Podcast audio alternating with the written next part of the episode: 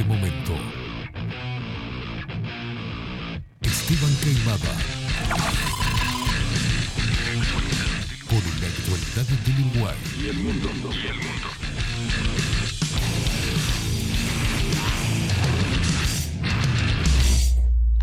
Bajo la lupa.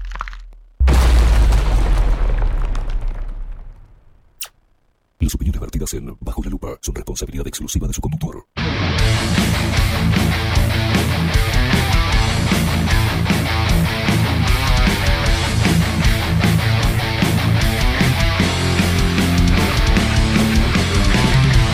Muy pero muy buenos días, Eh, bienvenidos a un nuevo programa de Bajo la Lupa por aquí por Bajo la Lupa Radio, más independientes que nunca.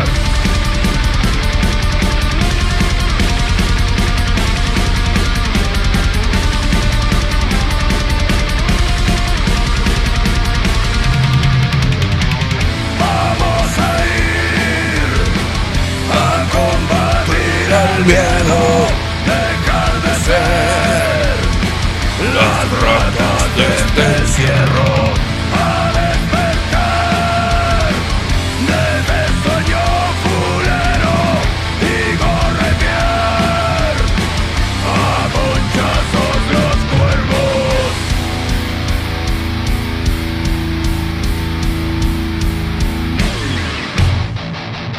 Dale Julio.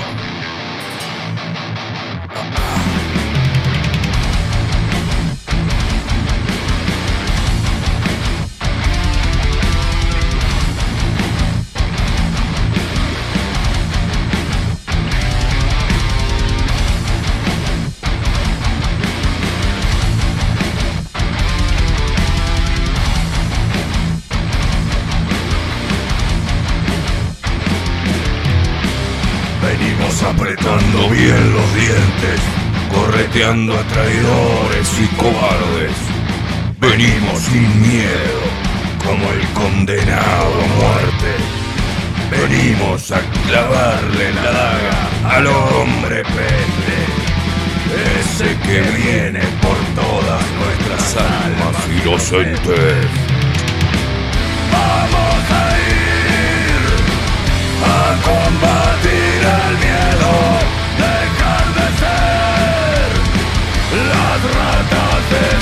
desde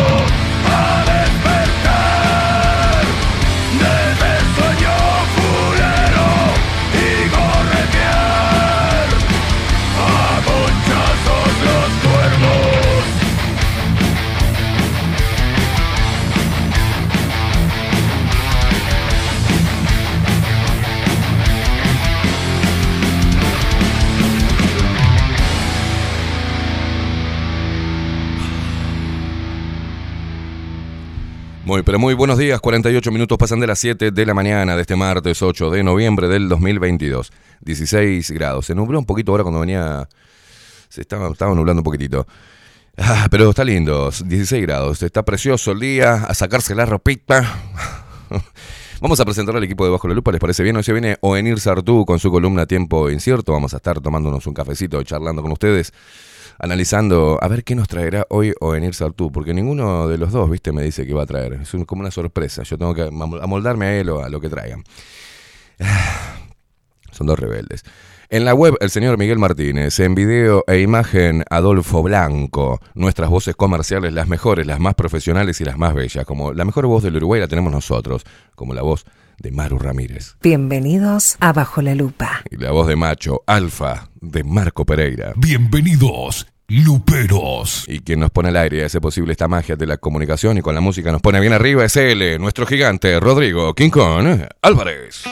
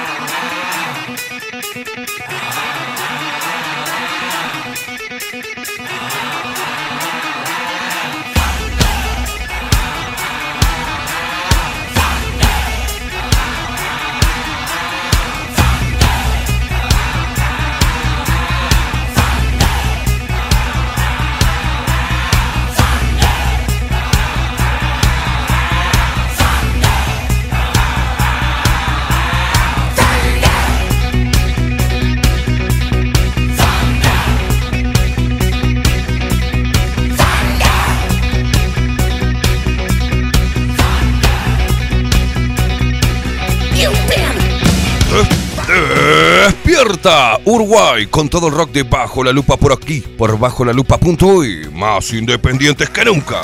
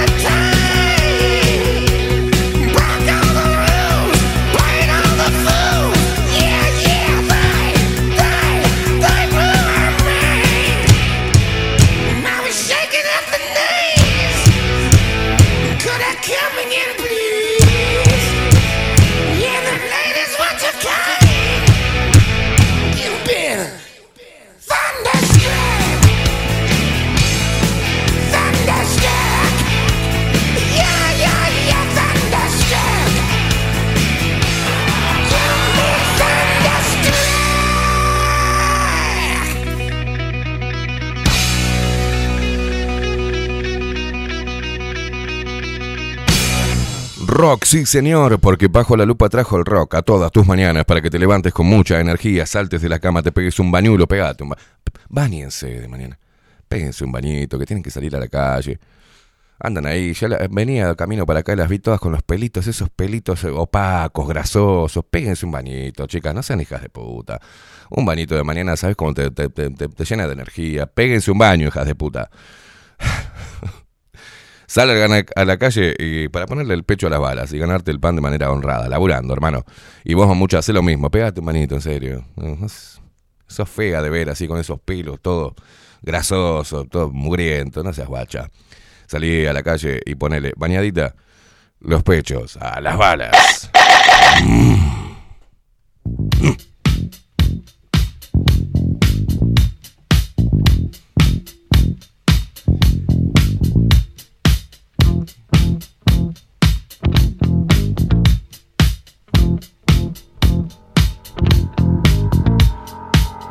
Ya que las mujeres están de moda, ¿ah?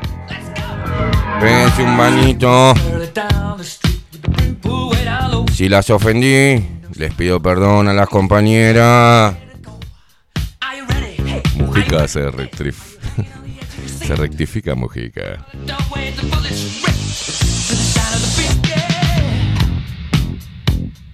Another one bites the dust. Another one bites.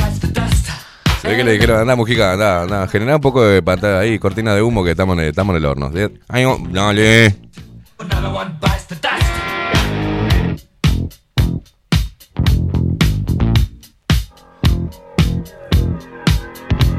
Se despierta el interior del país.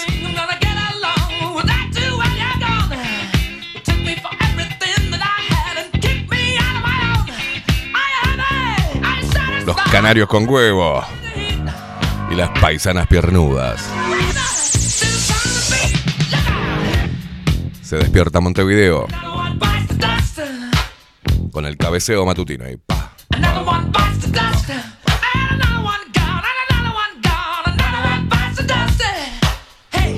Se despiertan los uruguayos y argentinos desparramados por el mundo que nos ven y nos escuchan a través de bajolalupa.uy, nuestro sitio web, y también por Twitch. Un abrazo enorme a todos los twitcheros.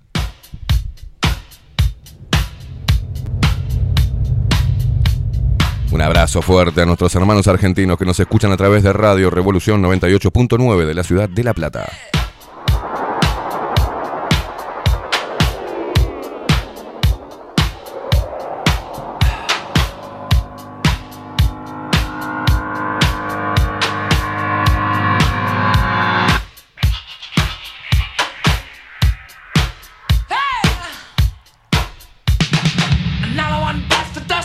Recordá que nos podés seguir a través de todas las redes sociales. Arroba bajo la lupa uy, estamos en todos lados. Facebook, Instagram, Twitter.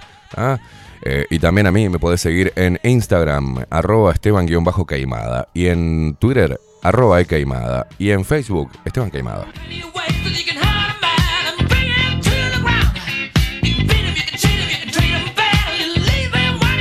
Sí, ahora lo puse privado al Instagram, vos pedazo de chusma. Si querés chusmear y ver las cosas, bueno, tenés que empezar a seguirme. Another one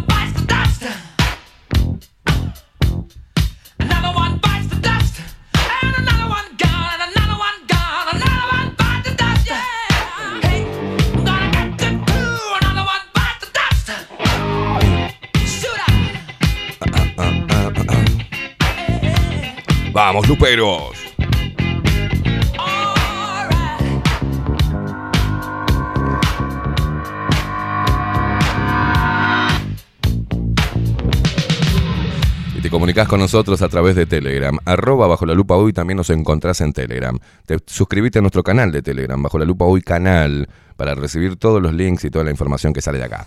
¿Ah? Hace como Alfredo Barrios que nos escribe, dice, estás pidiendo, ni buen día, decís hijo de puta, estás pidiendo que se bañen, deben ser eh, zurdópatas, dices. Zurdófilos. No, no, no tiene nada que ver, no tiene nada que ver. Bueno.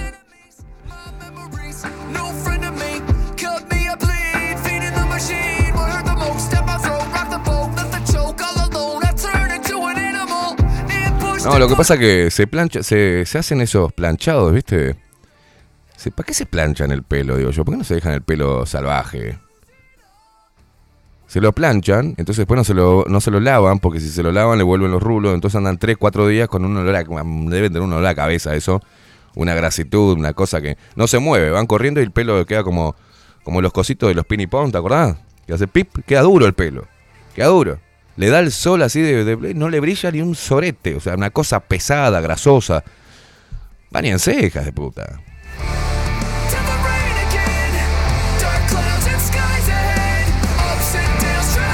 ¿Sabés lo que le da el sol eso al mediodía después en verano con puf, a ese sudor todo grasiento? Va.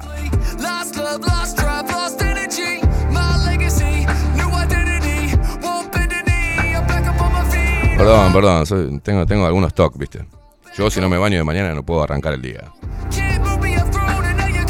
Aparte siempre ando limpito, siempre bañadito, uno nunca sabe lo que puede pasar. ¿viste? Mi mamá me decía, mirá vos si te pasa algo en la calle, te llevan y estás todo mugriento, o con las medias rotas, o con el calzón roto.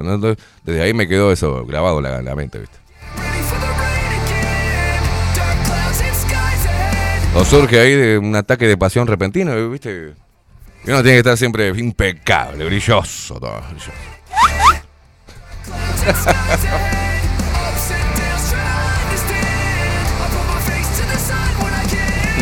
Bien, Luis Guerra. Buen día, yo estoy recién bañadito. Claro, Luis, es esa. Aparte de noche transpiramos, los poros, ¿viste? Se llenan toda la piel grasosa, te queda, pegate. Tenés olor a cama, ¿viste? Pegate un bañito, no cuesta nada, es un segundo. ¿Sabes lo que tarda? Cinco minutos. Te metes así en la ducha, hace pss, abrís y pss, oh, que te caiga el agua calentita, jaboncito. Bueno, Metele un poquito de agüita con jabón, vamos.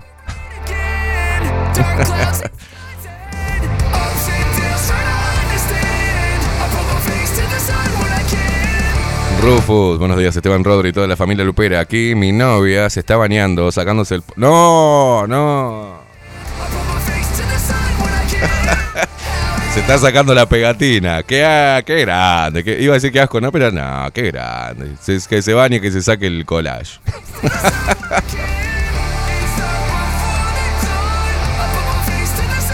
Hay un tema de Héroes del Silencio que hace, en, algún tramo del tema hace una referencia a eso que dice blanca esperma corriendo por tu espina dorsal. Mabel Trillo, buenos días Esteban Rodrigo y toda la audiencia. Vamos que tenemos un sol radiante. Arriba con todo, abrazo fuerte. Dice, nunca sabes qué sorpresa hay a la vuelta de la esquina. Dice, claro, siempre lipita. Mi mamá decía lo mismo. Bien, Mabel.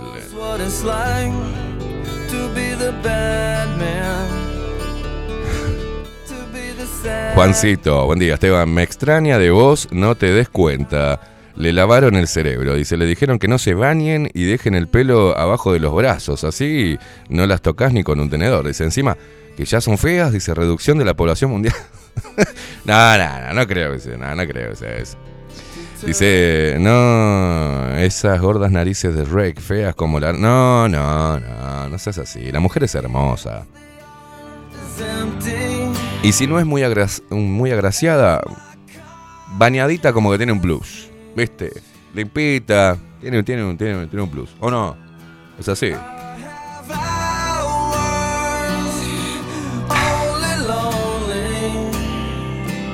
Imagínate que la vez que es hermosa te acercás y tiene un olor a chivo, boludo. ¿Qué haces? O sea, ya, ya te, te- ya a mí, a mí me la baja. Estás muy linda, mamu, pero ¿cómo es, hija de puta?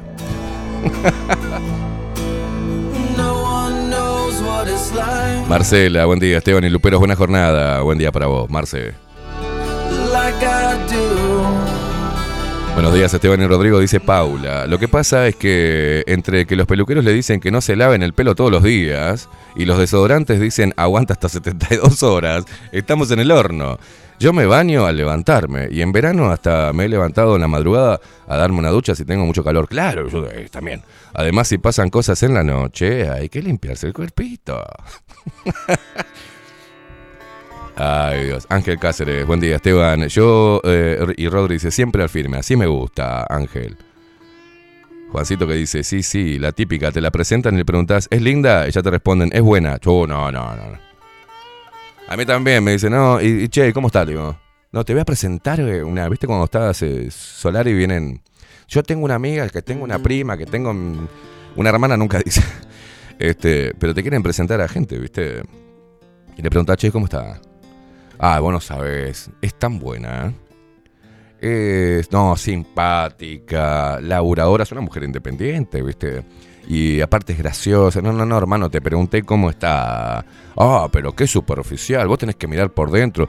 Te tiene que gustar. Pero ¿qué, qué me importa el interior? ¿Qué le voy a decir? Ay, le voy a sacar así. Qué lindo intestino delgado que tenés. Oh, qué buen hígado, ¿eh? Bueno, buenos pulmones. No, ¿qué me importa? Si no le voy a chupar los órganos. Palabras Ahí va. Héroes del silencio. Temón este, ¿eh?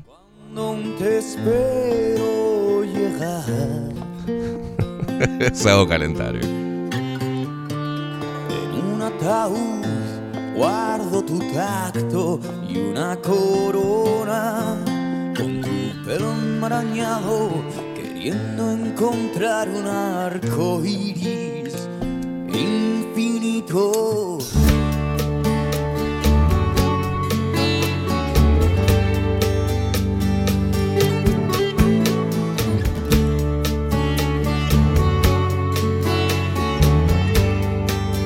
La gente de Twitch, Rek, dice, feliz martes, Esteban Rodrigo y Lupero, Fray Bento, Sol Hermoso, en la villa, Marta, te mando un abrazo, Marta, Jessica, dice, buenos días, Esteban y Rodri, comunidad Lupera, acá estamos con Máximo, Enfermucho y Juan Ignacio aprontándose para el jardín, que tengan una excelente jornada, Gurises se los quiere, y nosotros también a ustedes, la familia hermosa. Eh, bueno, Máximo, que te mejores, guachito. Y Juan Ignacio, portate bien en el jardín. Que sonríe las paredes que he vuelto a pintar. El Lesi, ¿qué es el Lesi? Uno se, y, y, uno se levanta empalmado haciendo cucharita con la patrona. Dice, aguazo seguro, claro. Raíces, no sé distinguir.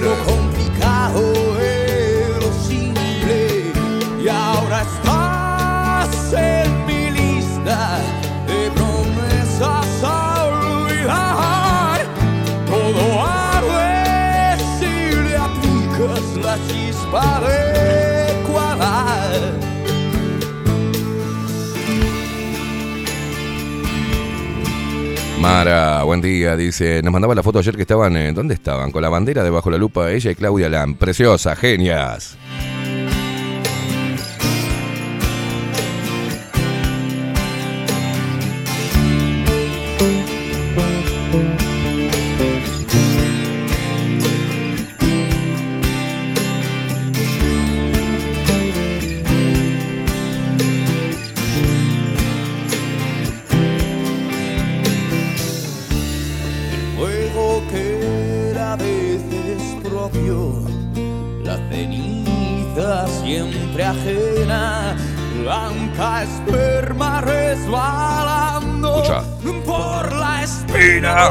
Dorsal. Belén. Somos más viejos y sinceros y qué más da si miramos la laguna como llama. Cintia, no te entiendo, Cintia, mucho lo que querés decir. Lore, buen día, hermosos. Buen día, guacha. Ángel dice, si te dicen la belleza está en el interior porque no la... ¿Por qué no la das vuelta? Como, una media. así, ¿Es reversible ese ser humano? En esos casos dice, cuando te quieren presentar a alguien, me acuerdo, dice Paulita, de la película Mi villano favorito, cuando la vecina le quiere presentar a las amigas, a Gru. Mi vieja siempre me dijo, tu apariencia es tu carta de presentación.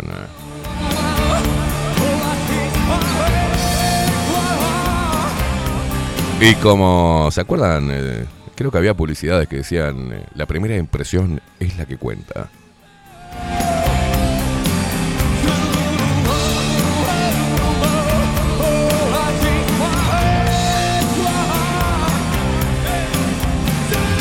Agustín Pelerey, buenos días. Eh, prolapsado. Escuchate esta. Buenos días, prolapsados rectales. No, qué hijo de puta, Agustín. Buen martes para todos. Esperando la columna de Onir, dice. Ya ha salido de la ducha para la batalla diaria. Vamos, guacho. I am one of those melodramatic fools, neurotic to the bone, no doubt about it. Sometimes I give myself the creeps. ¿Esto es Green Day? Bueno, vamos a perdonarlo unos segundos. A Green Day. ¿eh?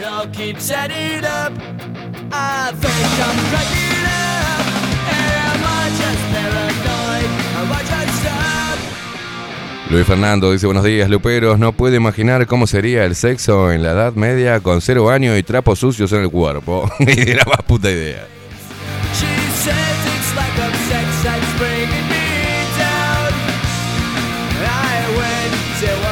Javier Sixto Gariboto, buenos días familia. Esteban, ¿estás invitado a la 30? Dice, avisá si lo escucho.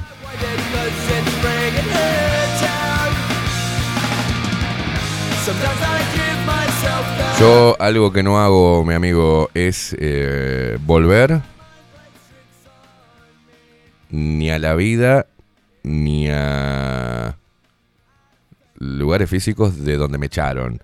Pero sí voy a estar con Federico Lech, que es el cierre de su programa en la 30. Vamos a estar por Zoom. Yo de acá, desde los estudios de Bajo la Lupa Contenidos.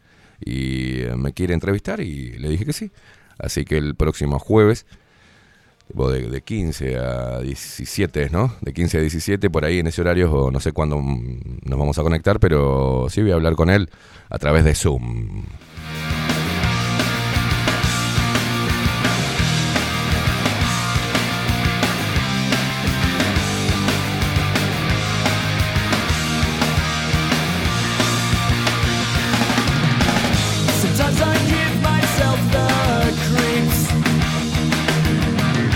Fabiana dice, buen día, mi abuelo siempre decía, no solo hay que serlo, hay que parecerlo.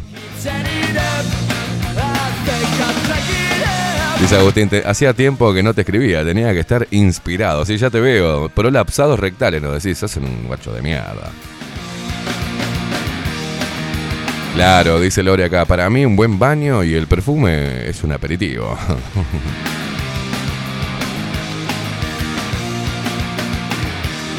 Siempre te dije, Esteban, dice Juancito, lo importante es lo de adentro, el sutién. no sean animales. Juan Carlos. ¿Qué dice Juan Carlos? Buen día, equipo, ¿cómo están? Yo saliendo de temas de salud, volviendo al ruedo. Excelente lo de ustedes, como siempre. Bien, Juan Carlos, pronta recuperación. Vamos arriba, guacho. Hola Juan Carlos. No, no, no. No seas malo. Hola Juan No. Carlos. Pobre Juan Carlos, che. Qué, qué maldición, ¿eh? Yo me imagino, pobre Juan Carlos, ¿no? Decime, Juan Carlos, cada vez que decís tu nombre te dicen, "Ay", se me hacen como una risita como diciendo, ¿Cómo? ¿El nombre, por favor? Juan Carlos. Hola Juan Carlos. claro, lo primero que le sale en la mente a la persona. Como a mí, viste, toda la vida diciéndome Esteban, Armando este banquito, toda la vida, toda la vida, hasta que empecé a decir, vení sentate en este banquito, puto. se terminaron, bien, bien guarango, se terminaron, nunca más me dijeron eso. ¡Sos un atrevido! Y bueno, ¿qué querés? Me tienen podrido, desde que nací. Este banquito, Armando este banquito. se reían las... No me falta el respeto Claro. respete mi. Bueno, respeta mi nombre, la puta que te parió. O si, lo, si no, a los dos minutos, bueno, ¿cuánto te llamas Esteban? A los dos segundos, che, Seba, no, la puta madre, Esteban. A, la- las dos horas, Seba, pero la puta madre. ¿Esto es real? Dije yo. ¿Esto es real? Bambas, bambas, bambas. Tato, buen día. No, buen día, penes portantes y palomas ardientes. Mirá que se inspiran, guachos. Buen día, penes portantes y palomas ardientes. a pelear contra la a pelear será A- contra la homosexualización humanoide. Se viene la época de cortejos. A darle con energía. Buen programa para hoy. Castrados.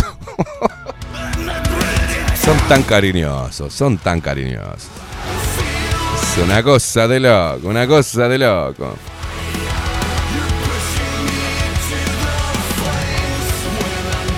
Buenos días, se los quiere mis locos lindos, dice Ana. No hay como un buen baño a la mañana para activar las energías, claro. Raquel, buen día. A bañarse. A bañarse la nutria, dice, no, Raquel, por favor. Ana María y Aldo, desde Pinamar, como siempre, firmes, viejitos locos, los queremos mucho, ¿eh? Y hablando de, lo- de loquitos, Coco Leite, buen día. Dice, ya arrancamos peludeando. Bueno, ¿qué le pasa? ¿Qué le pasa?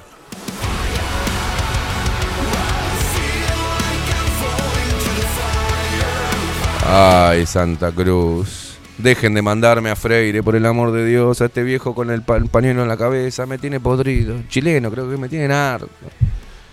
Ay, Dios. No me manden más, no lo escucho a este tipo. Me- me cansó, me pudrió. ¿Quién carajo se piensa que es? Déjense joder.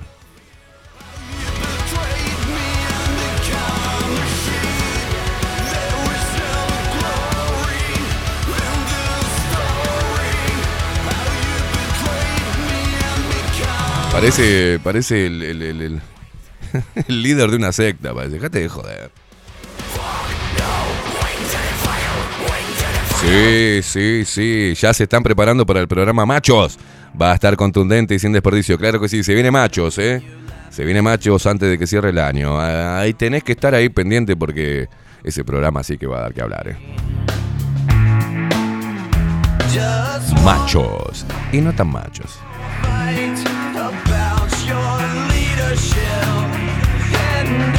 Un programa donde los machos de verdad, los hombres, vamos a darnos cita todos los lunes de 21 a 23 horas. Ya te lo digo. Todos los lunes de 21 a 23 horas vamos a darnos cita, los hombres y las mujeres también, para hablar de lo que nos pasa a los hombres. Un espacio para que tengamos voz dentro de lo que es esta era de la demonización del hombre. No se lo pueden, ustedes no se imaginan lo que se viene.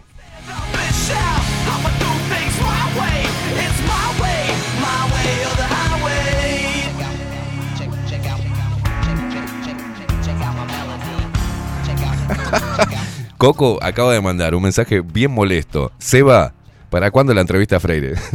te gusta molestar, ¿eh?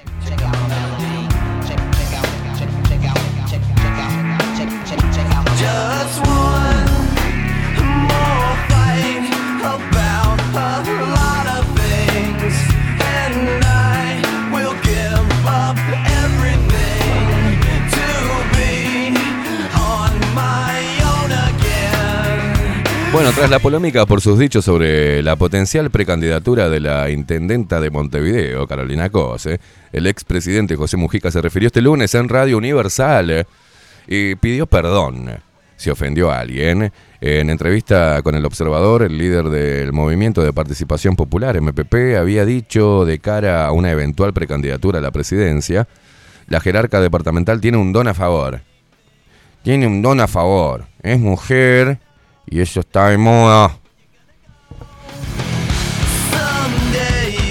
Consultado Nuevo 70 970 Noticias sobre este tema, entre otros, Mujica respondió que lo que expresó lo dijo con humildad, dice.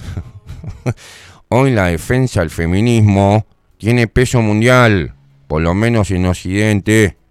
Es indisimulable. Está por todas partes y es una cosa de nuestra época. Lo que pienso con respecto a esto está en la página 149 del libro, ese que va a aparecer mañana en referencia al horizonte, conservaciones sin ruido entre Sanguinetti y Mujica.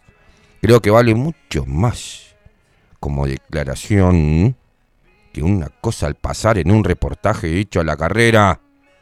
Cuando digo de moda, me refiero a que es un tema de nuestra época ineludible.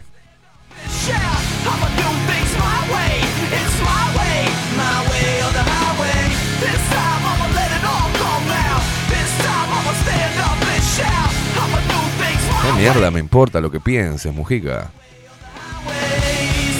Todos corriendo atrás Mujica. Ay, Dios querido.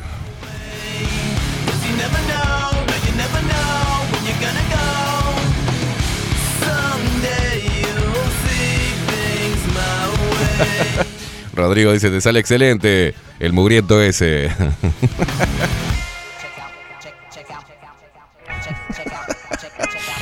Hablas igual a Mujica, dice Lore. ¿Cómo les gusta eso, eh? ¿Cómo les gusta que imite a este viejo roñoso? Rodrigo. Rodrigo. ¿Vos, botija? ¿Cómo te levantaste hoy? Buen día. ¿Cómo le va? Buen día. Buen día. ¿Cómo estamos? Muy bien, José. El que te la puso se fue. ¿Cómo, anda, botija? Muy bien, muy bien. ¿Usted? Bien, excelente, peleando contra el capitalismo voraz. Ya veo. Intentando vivir la vida que me queda. De una forma honorable. Disfrutando de las plantas, la chacra. Tendría que escribir frases para los. ¿Vio las que vienen en los sobrecitos de, de azúcar? Voy a hacer... Sí. Ya hay en Francia. Mi retórica ha traspasado barrera. ¿Entendés? Y eso que tengo una enfermedad through.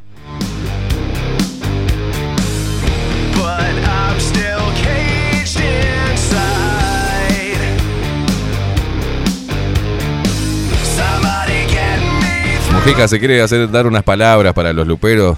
Bueno,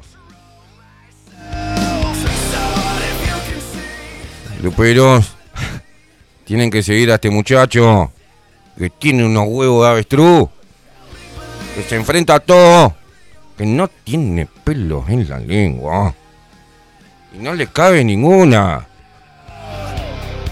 Y les recomiendo que no trabajen, que no trabajen, que disfruten de rascarse un huevo, porque la vida es eso que pasa cuando no estamos haciendo nada. Y si no llegan a fin de mes, es por el gobierno neoliberal que trabaja para el gran capital. Hay que... Yo, en mis tiempos, en mis tiempos que estaba sin dinero, lo que hacía era salir con una 45 y ahí ganaba respeto. Entraba a un banco y lo sacaba todo. Enfermedad inmunológica.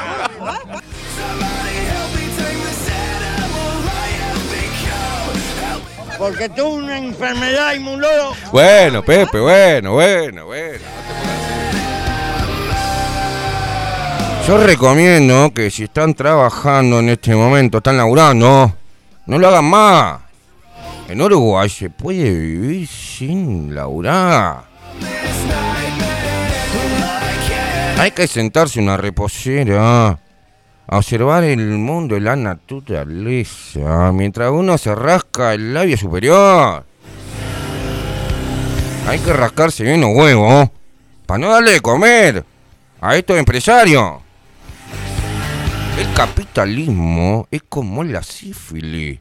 Es una enfermedad inteligente. Enferma pero no te mata.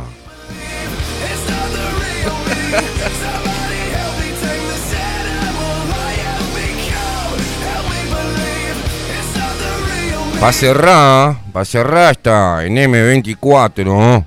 Le digo sigan a este muchacho. Este muchacho que se hace el fachito, pero tiene altos valores. Altos valores patrióticos. Y aprovecho esta audición prestigiosa para mandarle un saludo a Manini Río, que me lleva la idea al Parlamento y estamos haciendo unas conexiones últimamente que va a dar que hablar para el próximo gobierno. No dejen de votar a Orsi, que este muchacho es guapo.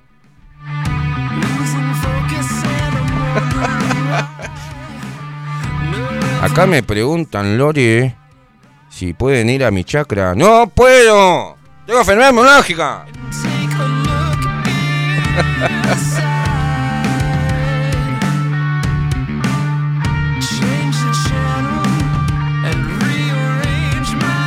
Enfermedad inmunológica. Está, Pepe, está, está, tomátela, tomátela, tomátela. Bueno, pero Bueno, está, anda, tomátela, tomátela. después.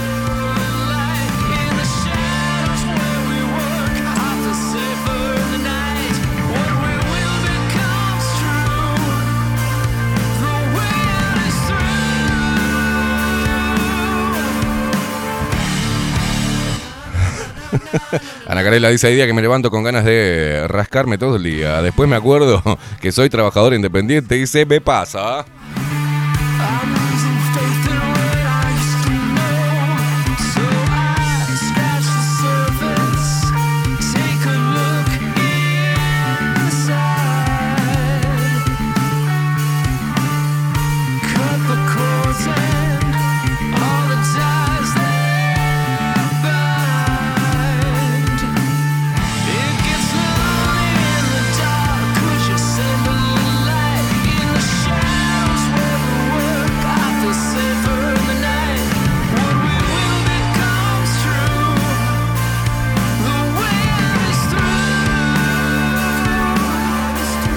Yo a, le- a los luperos.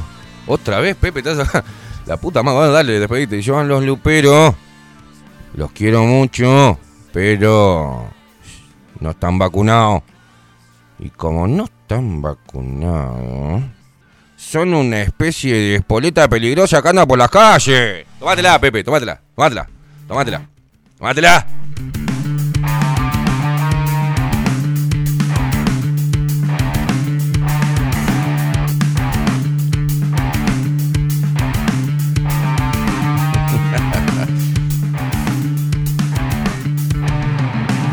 Yo lo espero en la chacra y no es necesario que se bañen. Bañarse de facho.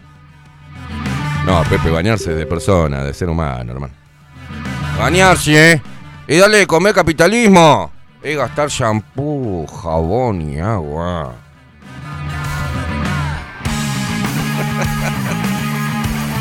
Hay que bañarse poco. Si no le damos de comer a la, al capitalismo. Al capitalismo vorá. El consumismo ha puesto en manifiesto las miserias, la miseria más horrenda del ser humano. Por eso no hay que bañarse, no hay que trabajar, hay que decir huevada por la tele.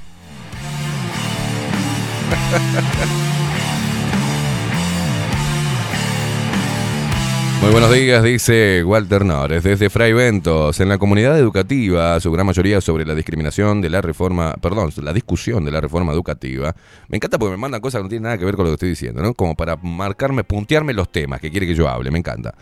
Eh, la reforma educativa bien básico son creen que es un tema de recortes. Todo gira en torno a eso y que van a trabajar más por menos horas, cuando en realidad están eh, allanando el terreno para los objetivos de la Agenda 2030. Bien, Walter, ¿en serio, Walter? Qué bien, gracias por tu aporte, mi amigo. Yo ahora voy a hablar de la educación, si querés.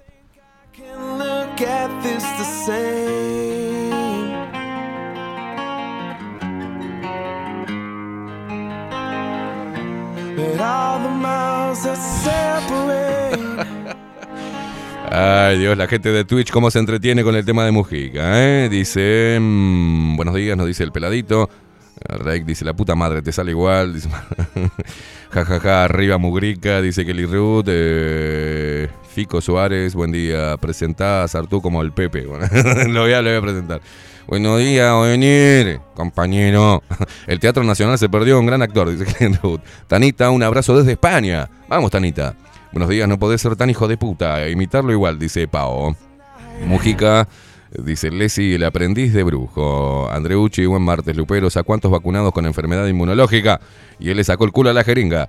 Kelly Ruth, tenés que hacer un teatro imitando a todos los políticos. Nosotros vamos a Nosotros vamos a ver, no me da tanto el cuero, no me da viejo, viejo inmundicia, hijo de remil putas. Rato, paren un poco. Kelly Ruth, no estamos eh, y somos espoletas al viento, dice. Raquel, morí de risa, gracias Caimada, el humor para todo. Y sí, ¿qué le vamos a hacer?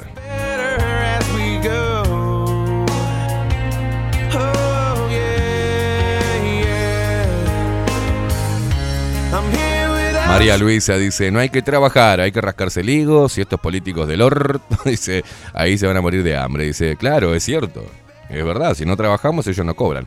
Mira, Pepe, a vos te vamos a vacunar, espoleta baby.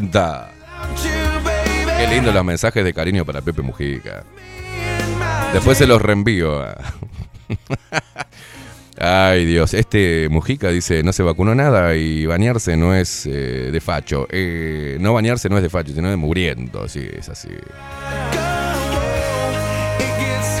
Leo dice, ¿qué dice Leo? Buen día, zorrete intolerante. Lo del Pepe es más de lo mismo, es como la media, abre la boca para meter la pata. Dice, un abrazo grande para vos y todo el equipo.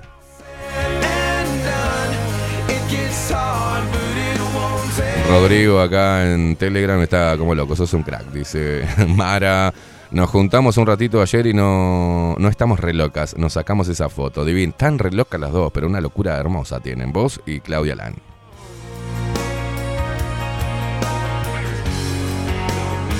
Dice Agustín, ¿querés tarasca, Esteban? Tenés que hacer stand-up, loco. Sumale un derrape en vivo con la India y Rodrigo y llenás el estadio. Vamos a hacer stand-up, Rodrigo. Vamos a hacer una gira por, por el interior del país.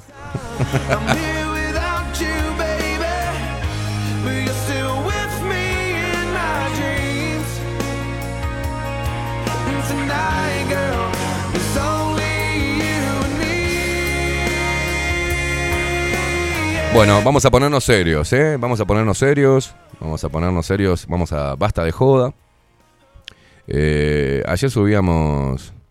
Bueno, habla- para cerrar con el Pepe. La, la parte importante que dijo ayer, dentro de todas las huevadas que dijo, ¿no? Pero Mujica describió a Guido Manini Ríos como un posible aliado del Frente Amplio, ¿no? Manini ideológicamente es un nacionalista bastante progresista desde el punto de vista de las ideas políticas centrales. Y ahí tenés, hace rato que vengo diciendo, cuando todos estaban hablando de que eh, el partido Cabildo Abierto es la ultraderecha que viene, no sé qué, yo les, les decía desde, desde Radio Universal. Cuando estábamos allá, le decía, pero eh, Manini Ríos es una creación de, de Huidobro y de Mujica, o sea. Y cuando uno, cuando lo entrevistamos a Manini Ríos, que fueron dos veces, una en estudios, me acuerdo, que fue, nos, nos llenaron de halagos, me acuerdo, todos los cabildantes y todos los de derecha, porque había sido la única entrevista profesional donde no se había atacado a Guido Manini Ríos, sino que se le había preguntado cuál era su idea, porque se estaba candidateando para presidente. Muchas de sus ideas eran muy parecidas a la de Mujica, cuando Mujica hubo al MPP.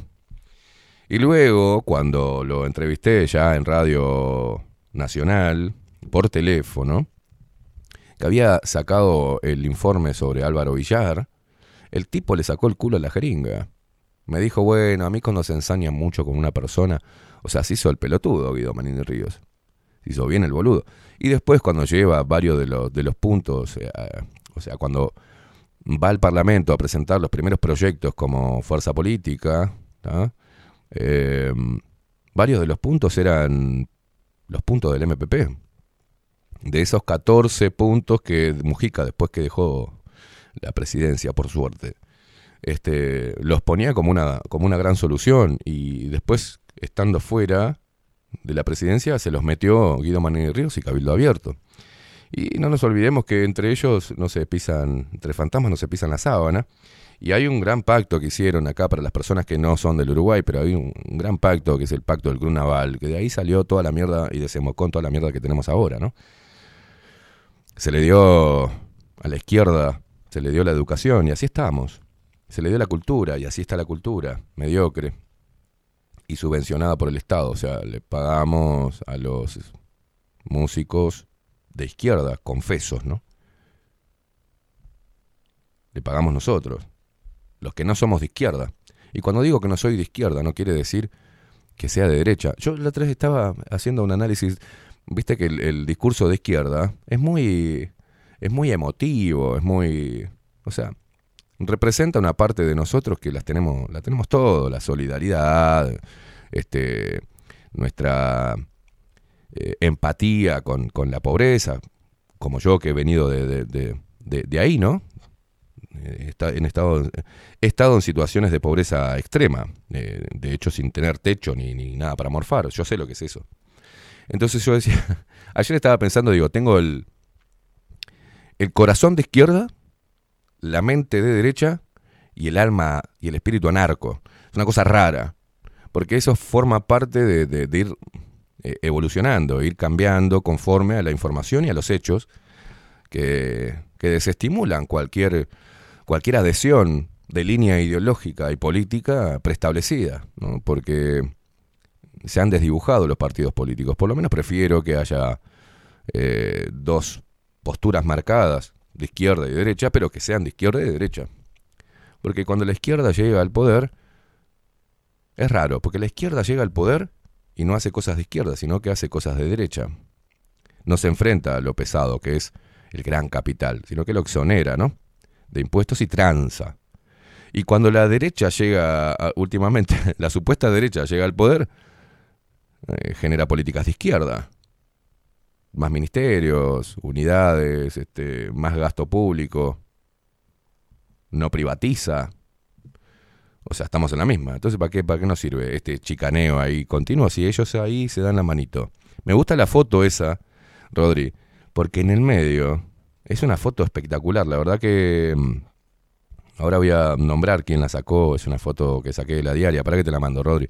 A ver si la podés poner en, en- para que la gente la vea. Pues es impresionante cómo captó el momento. El momento. Y verdad que voy a buscar en, en- porque tengo el nombre acá, yo lo puse en Twitter. Gracias a la gente que me está empezando a seguir en Twitter, ¿eh? Se ve que hay necesidad de alguien que rompa los huevos. Gracias por por retuitear y por los likes y los comentarios. Bueno, siempre salta algún pelotudo, pero pará, lo voy a poner. Vos decime cuándo la podés mandar. Porque esa foto, ¿ya está ahí? Pará. Eh, esa foto, la foto es de Sandro Pereira, de la diaria. Ponela, ponela. Mirá qué hermoso. Porque en el medio está Tabaré Vázquez. En el medio ahí, justito. Qué buena foto. La verdad que felicito a Sandro Pereira que captó justito. No podía haber sido mejor esa foto, ¿no? Entre Mujica, Manini Ríos y en el medio Tabaré Vázquez. ¿Eh? Precioso. Y esta foto simboliza lo que realmente son ellos. Son camaradas. Se respetan porque se enfrentaron en algún momento y transaron. Para no matar a más gente, ¿no? Y también transaron el hecho de que muchos desaparecidos no van a aparecer nunca. Y también de que muchos desaparecidos figuran como desaparecidos, pero están en otro país. ¿Ya? Y algunos ya se murieron, pero después, en otro país, con otro nombre. Y siguen con los carteles algunos, y otros no. Y eh, se aprovecharon de la, del dolor de los familiares para seguir haciendo política berreta y seguir abriendo la, la herida continua de la dictadura. Pero ellos, ellos dos, forman parte de lo mismo. Junto con el del medio, que está Ore Vázquez, que por suerte no está más en este mundo, así no puede matar más gente. Eh, este triángulo acá, y faltaría otro más, como la calle Herrera y el otro Sanguinetti, forman parte de esa casta inmunda que tanto daño nos hace, ¿no? Y el- los lentes que tiene Mujica, el traje, el traje que tiene ahí Manín Ríos, la peluquería que. y el, de Tabaré Vázquez, todo eso lo pagamos nosotros. Todo eso lo paga la gente. Todo paga. Ellos no generan absolutamente nada. Pero, saliendo de eso, por eso me parece estúpido que la gente se pelee de forma estúpida por políticos y por facciones ideológicas. Y es lo que intento hacer, de que no se peleen más por, por ello, ¿no? Pero eh, después del pacto del Club Naval, eh, desembocó en esto. Ayer subía un. Me enviaron un video de una madre. De una madre argentina. Horrorizada por el material de educación sexual integral de la ESI, orientado a los niños y adolescentes, ¿no? Y ayer subíamos el link, el link oficial de la ESI. Repito, educación sexual integral. Y todo esto es aberrante, ¿no? Cómo quieren sexualizar a los niños. Y esto no es solo en Argentina, porque la gente decía, ay, si llega a venir acá a Uruguay, pero ¿en qué país viven? Ya está en Uruguay. Y esto muchos dijeron, bueno, vamos a, a poner a nuestros hijos, vamos a hacer un esfuerzo y lo vamos a poner en una escuela privada y católica. Bueno, lo siento, señores, porque también en las escuelas católicas y privadas se está dando esto en la currícula. Se, es obligatorio. Y ahora le voy a decir por qué. Pero yo quería entrar, uno entra a la ESI, Educación Sexual Integral, por eso los padres no ven nada, ¿no? Bueno, ¿qué es la ESI? ¿Eh? Si te preguntas de... Estoy dentro de la web, del sitio oficial de la ESI, ¿no? Si te preguntas de qué temas trata educación sexual integral, cuáles son sus contenidos, cómo podés saber qué temas se están dando en clase en nivel inicial, primario y medio, tener más información para poder trabajar, la ESI eh, en casa y recurrir a fuentes confiables y seguras y no terminar en un tutorial de YouTube, esta nota es para vos, dice en el sitio web. En los próximos párrafos ordenamos la información, por temas así podés leer de manera más práctica, pero al lado tiene, dice categorías, ¿no? Y yo lo que fui es a historias. Hago un clic en historias, te lleva a, otros, a, otro segmento de- del sitio web y pone, bueno, conocer la historia de Agustina, conocer la experiencia de Mónica, encontrate con la historia de Asunción y Esther, y acaban poniendo. Entonces un niño puede entrar a la ESI, puede cliquear acá y vea, ver la historia de Agustina en el sitio oficial de la ESI, Educación Sexual Integral. ¿No? Está demorando un poquito. Conocer la historia de Agustina, una niña, acá se ve en la foto de pelito largo, preciosa ella. Y te pone, o sea, a esto tienen acceso los niños, ¿no? En este relato de historias de vida, te acercamos el encuentro con Agustina, quien participó del proyecto Empoderamiento Comunitario para la promoción de derechos de niñez y adolescencia LGBTIQA, que llevamos adelante gracias al Fondo Canadiense para, Iniciativas Locales Embajada de Canadá en Argentina. A través de las palabras de Agustina encontramos plasmadas las experiencias que transitan les adolescentes. Cómo viven la salida del armario. La importancia del acompañamiento y en especial el intercambio de experiencias que se realizó mediante el taller brindado por AFDA, donde se dialogó sobre la difusión de los derechos de, de niñez y adolescentes, haciendo foco en la comunidad LGBTIQA Creemos y trabajamos por el cambio cultural a través de la difusión de derechos en niñez y adolescentes y de la sensibilización en la comunidad, al fin de disminuir la discriminación y violencia sobre los derechos humanos de la niñez y adolescencia LGBTIQ 24-7. Y acá dice empoderamiento comunitario. No lo vi al video porque me va a empezar a dar asco. No sé si esta chica es un varón, que ahora es una nena, que calculo que es eso. La historia de Agustina, que habrá sido Agustín. Y esto tiene todo alcance de los niños. Entre otras cosas, no, no investigué más porque, bueno, acá está proyectos eh, finalizados, proyectos en ejecución, proyectos, novedades, historias de vida, eventos, eh, buenas noticias, blog. Bueno, pero esto está atravesado la, en la educación. Y no en Argentina, acá también. Subime la música, Rodri, que ahora te voy a decir cómo, cómo empezó esto, quién lo financia, quién lo paga.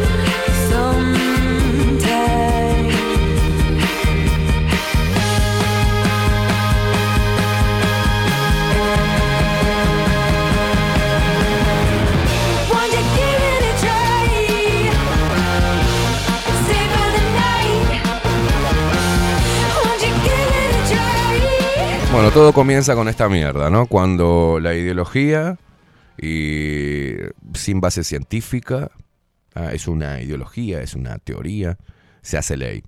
Ley de violencia hacia las mujeres. La ley que tenemos en nuestro país, 19.580.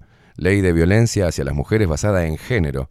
Modificación, disposiciones del Código Civil y Código Penal, derogación de los artículos 24-29 de la Ley 17.514. Pero en el artículo referente a la educación, el artículo 21, ah, que lo voy a buscar acá, lo estoy buscando en vivo porque no lo iba a hablar, no lo iba a tocar, pero ya que estamos es importante que vos conozcas algunas cosas porque no lo vas a leer. ¿eh? No lo vas a leer. En el artículo 21 de la ley 19.580 dice directrices para, las políticas educativas.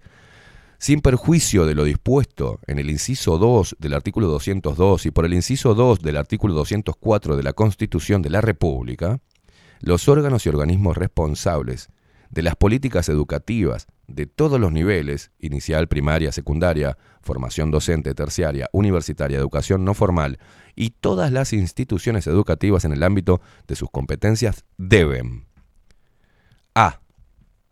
Diseñar e implementar en las instituciones educativas a su cargo un plan integral para transversalizar la perspectiva de género en sus acciones, planes y programas, incluido el Plan de Educación en Derechos Humanos, para promover la igualdad entre hombres y mujeres, superar los estereotipos basados en la inferioridad o sometimiento de las mujeres y prevenir, sancionar, proteger y reparar los daños causados por la violencia contra las mujeres. B. Adoptar medidas para la protección efectiva del derecho a la educación en lo relacionado al rendimiento académico y la inclusión educativa de las estudiantes que enfrentan situaciones de violencia basada en género. C.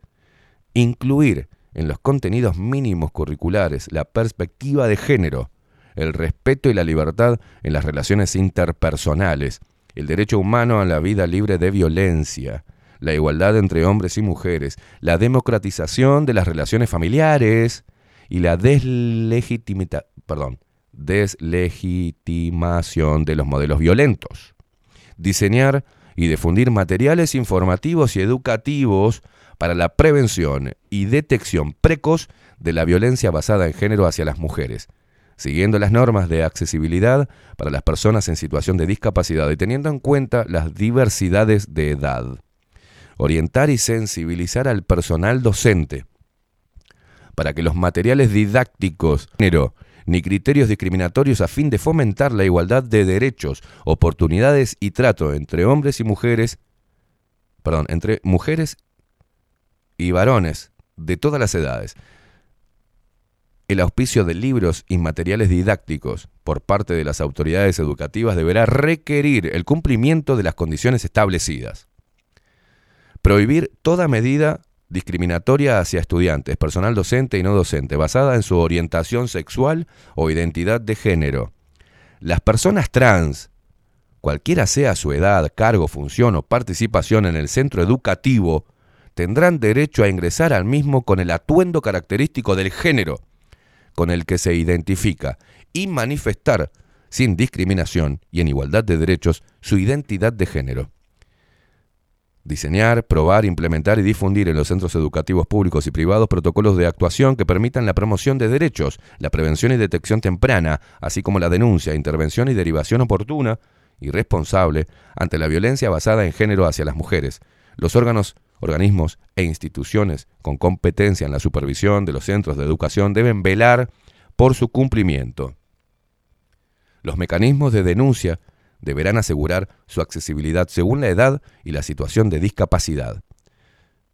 Investigar, sancionar y reparar la violencia basada en género que ocurra dentro de, la institución, adoptando las medidas necesarias para garantizar a las víctimas los derechos previstos en los artículos 7, 8, 9 de esta ley.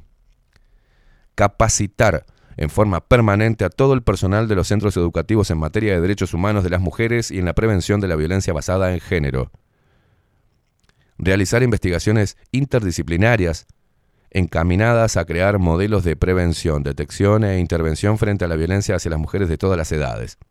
Llevar registros actualizados de las situaciones de violencia basada en género que se detecten o que ocurran en los ámbitos educativos discriminados según edad, situación de discapacidad, origen étnico, racial, orientación sexual, identidad de género, creencias, pertenencia territorial, entre otras variables, conforme a los lineamientos del Instituto Nacional de las Mujeres, asegurando en todos los casos el resguardo y reserva de los datos personales.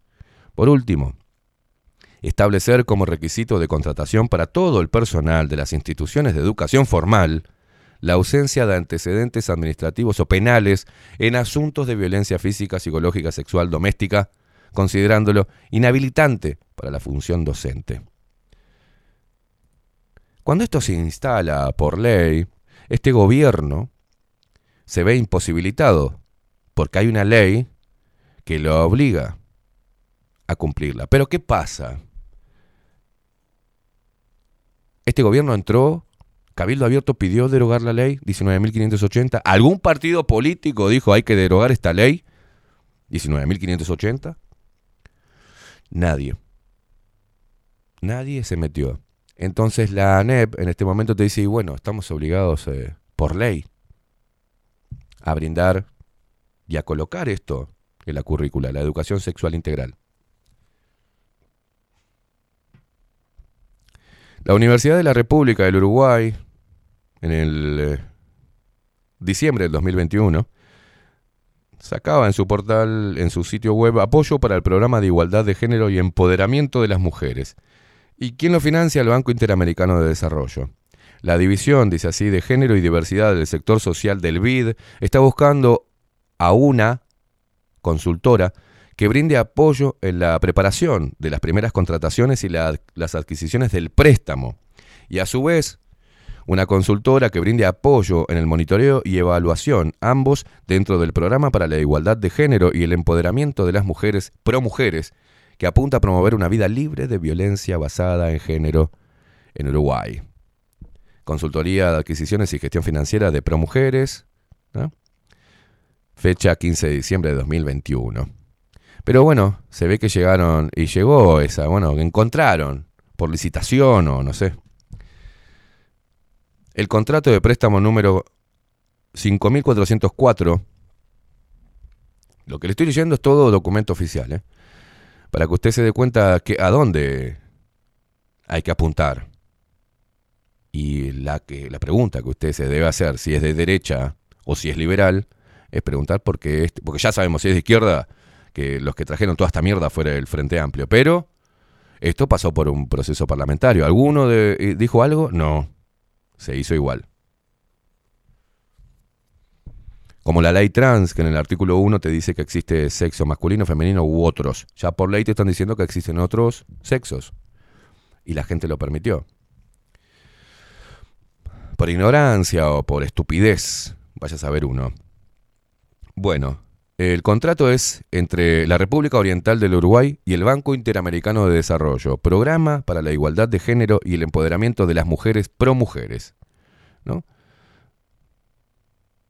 Este contrato, préstamo, dice así, contrato, préstamo, estipulaciones especiales. Este contrato de préstamo en adelante, el contrato, se celebra entre la República Oriental del Uruguay y en adelante el prestatario, eh, y el Banco Interamericano de Desarrollo, en adelante individualmente el banco, ¿no? Se va, va- vamos a estar así, conjuntamente con el prestatario de las partes, ¿no? Cláusula 1000, o sea, 1.01. Eh, objeto, elementos integrantes del contrato y definiciones particulares. El objeto de este contrato es acordar los términos y condiciones en que el banco otorga un préstamo al prestatario para contribuir a la financiación y ejecución del programa para la igualdad de género y el empoderamiento de las mujeres pro mujeres. En adelante el programa o proyecto, cuyos aspectos principales se acuerdan en el anexo único. Cláusula 102. 1.02. Elementos integrantes del contrato. Este contrato está integrado por estas estipulaciones especiales, por las normas generales y por el anexo único. Definiciones particulares, ¿no? La cláusula 1.03. Eh, en adición a los términos definidos en las normas generales, cuando los siguientes términos se utilicen con mayúscula, bla, bla, bla, bla, bla. Eh, mm, eh. De contrato, estos tendrán el significado que les asigna a continuación. Cualquier referencia al singular incluye el plural y viceversa. ¿Quién está? Bueno, ANEP, la Administración Nacional de Educación Pública, todos metidos acá, ¿no? CAM, Centro de Atención de Montevideo. Convenio de, convenio de financiamiento no reembolsable, significa el convenio de financiamiento, ¿no? INE, Instituto Nacional de Estadísticas. IN Mujeres, Instituto Nacional de las Mujeres. ISA, Informes Semestrales de Avance. LBT, significa lesbianas, bisexuales y transgénero. MI, significa Ministerio del Interior. Y MIDES, que ya lo conocen, Ministerio de Desarrollo Social. OBBG, significa Observatorio de la BBG hacia las mujeres, violencia basada en género. PA significa el plan de adquisiciones del programa. PEP significa plan de ejecución del programa. POA, bueno, bla, bla, bla, bla, bla. Y acá viene, el préstamo. Cláusula 2.01, monto y moneda de aprobación del préstamo. En los términos de este contrato, el Banco Interamericano de Desarrollo se compromete a otorgar el- al prestatario, y este acepta, y obvio, un préstamo hasta por el monto de 4 millones 100 mil dólares. En adelante, esa cifra y este, esta transacción se va a poner préstamo, ¿no? En adición al préstamo, el financiamiento del banco para el programa incluirá una contribución no reembolsable para inversión hasta por la suma de un millón de dólares, provenientes del convenio del financiamiento no reembolsa- reembolsable. El prestatario, o sea, la República Oriental del Uruguay, podrá solicitar al banco desembolsos del préstamo de acuerdo con lo previsto en el capítulo 4 de las normas generales. Todos los desembolsos se denominan y se efectúan en dólares, salvo en el caso que el prestatario opte por el desembolso denominado en una moneda distinta del dólar, de acuerdo con lo establecido en el capítulo 5 de las normas generales. Pa, pa, pa, pa. Espere, porque esto es hermoso. Esto es hermoso. La fecha final de amortización es la fecha correspondiente a 25 años contados a partir de la fecha de suscripción del presente contrato. La BPP original del préstamo es de 15,25 años. El préstamo deberá amortizar el préstamo mediante el pago de cuotas semestrales consecutivas y en lo posible iguales. El prestatario deberá pagar la primera cuota de amortización en la fecha de vencimiento del plazo de 66 meses, contando a partir de la fecha de la entrada en vigencia del contrato, de una vez que reciben la guita. Y la última más tardar en la fecha final de amortización. Si a la fecha de vencimiento, bla, bla, bla, bla, bla, bla, bla. Bla, bla, bla, bla. O sea, acá el contrato este, 5.404, es el préstamo del BID, del Banco Interamericano de Desarrollo. Esa plata la firmó... Usted, usted eh, le, le preguntaron si queríamos asumir esa, esa deuda, por ejemplo, con el Banco Interamericano de Desarrollo. Informaron bien de esto y usted sabía con detalle y estaba de acuerdo. Le hablo al pueblo en general. ¿Usted estuvo de acuerdo con la ley 19.580? ¿La leyó? ¿La entendió? ¿Usted leyó toda la ley trans? ¿O solamente se centraron en que cuánta plata le iban a dar a los putos, a los trans que fueron perseguidos en dictadura? ¿Usted no se vio venir todo esto? Nosotros lo venimos desde la ley trans, venimos haciendo mucho hincapié, fuimos tildados de fachos, de quitaderechos, de un montón de cosas, pero entendíamos que haz lo que quieras, pero no me pongas en el artículo 1 que existen otros sexos. Porque no existen otros sexos, existen dos sexos, hombre y mujer. No hay otra, otra especie, otro género, subgénero, no. Hay orientaciones sexuales. Y hay, y hay algo llamado disforia de género. O sea que estamos pagando nosotros un préstamo para fomentar la disforia de género. Y el victimismo feminista que me tiene harto. Me tiene muy cansado.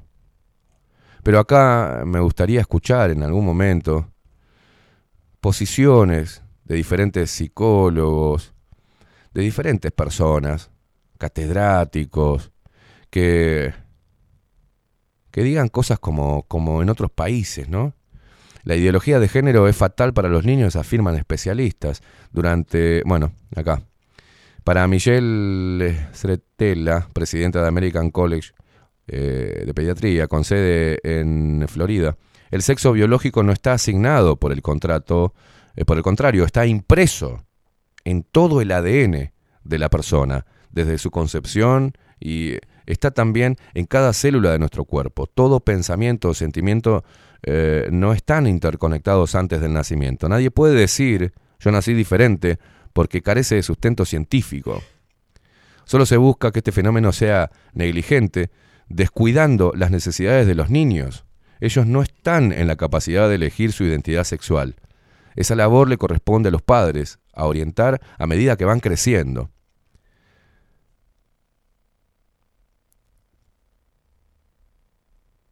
También advierte que los niños no son insertados al cambio de género, sufren los niños que son este, insertados al cambio de género sufren problemas psicológicos entre la depresión y ansiedad llegando hasta el abuso de estupefacientes.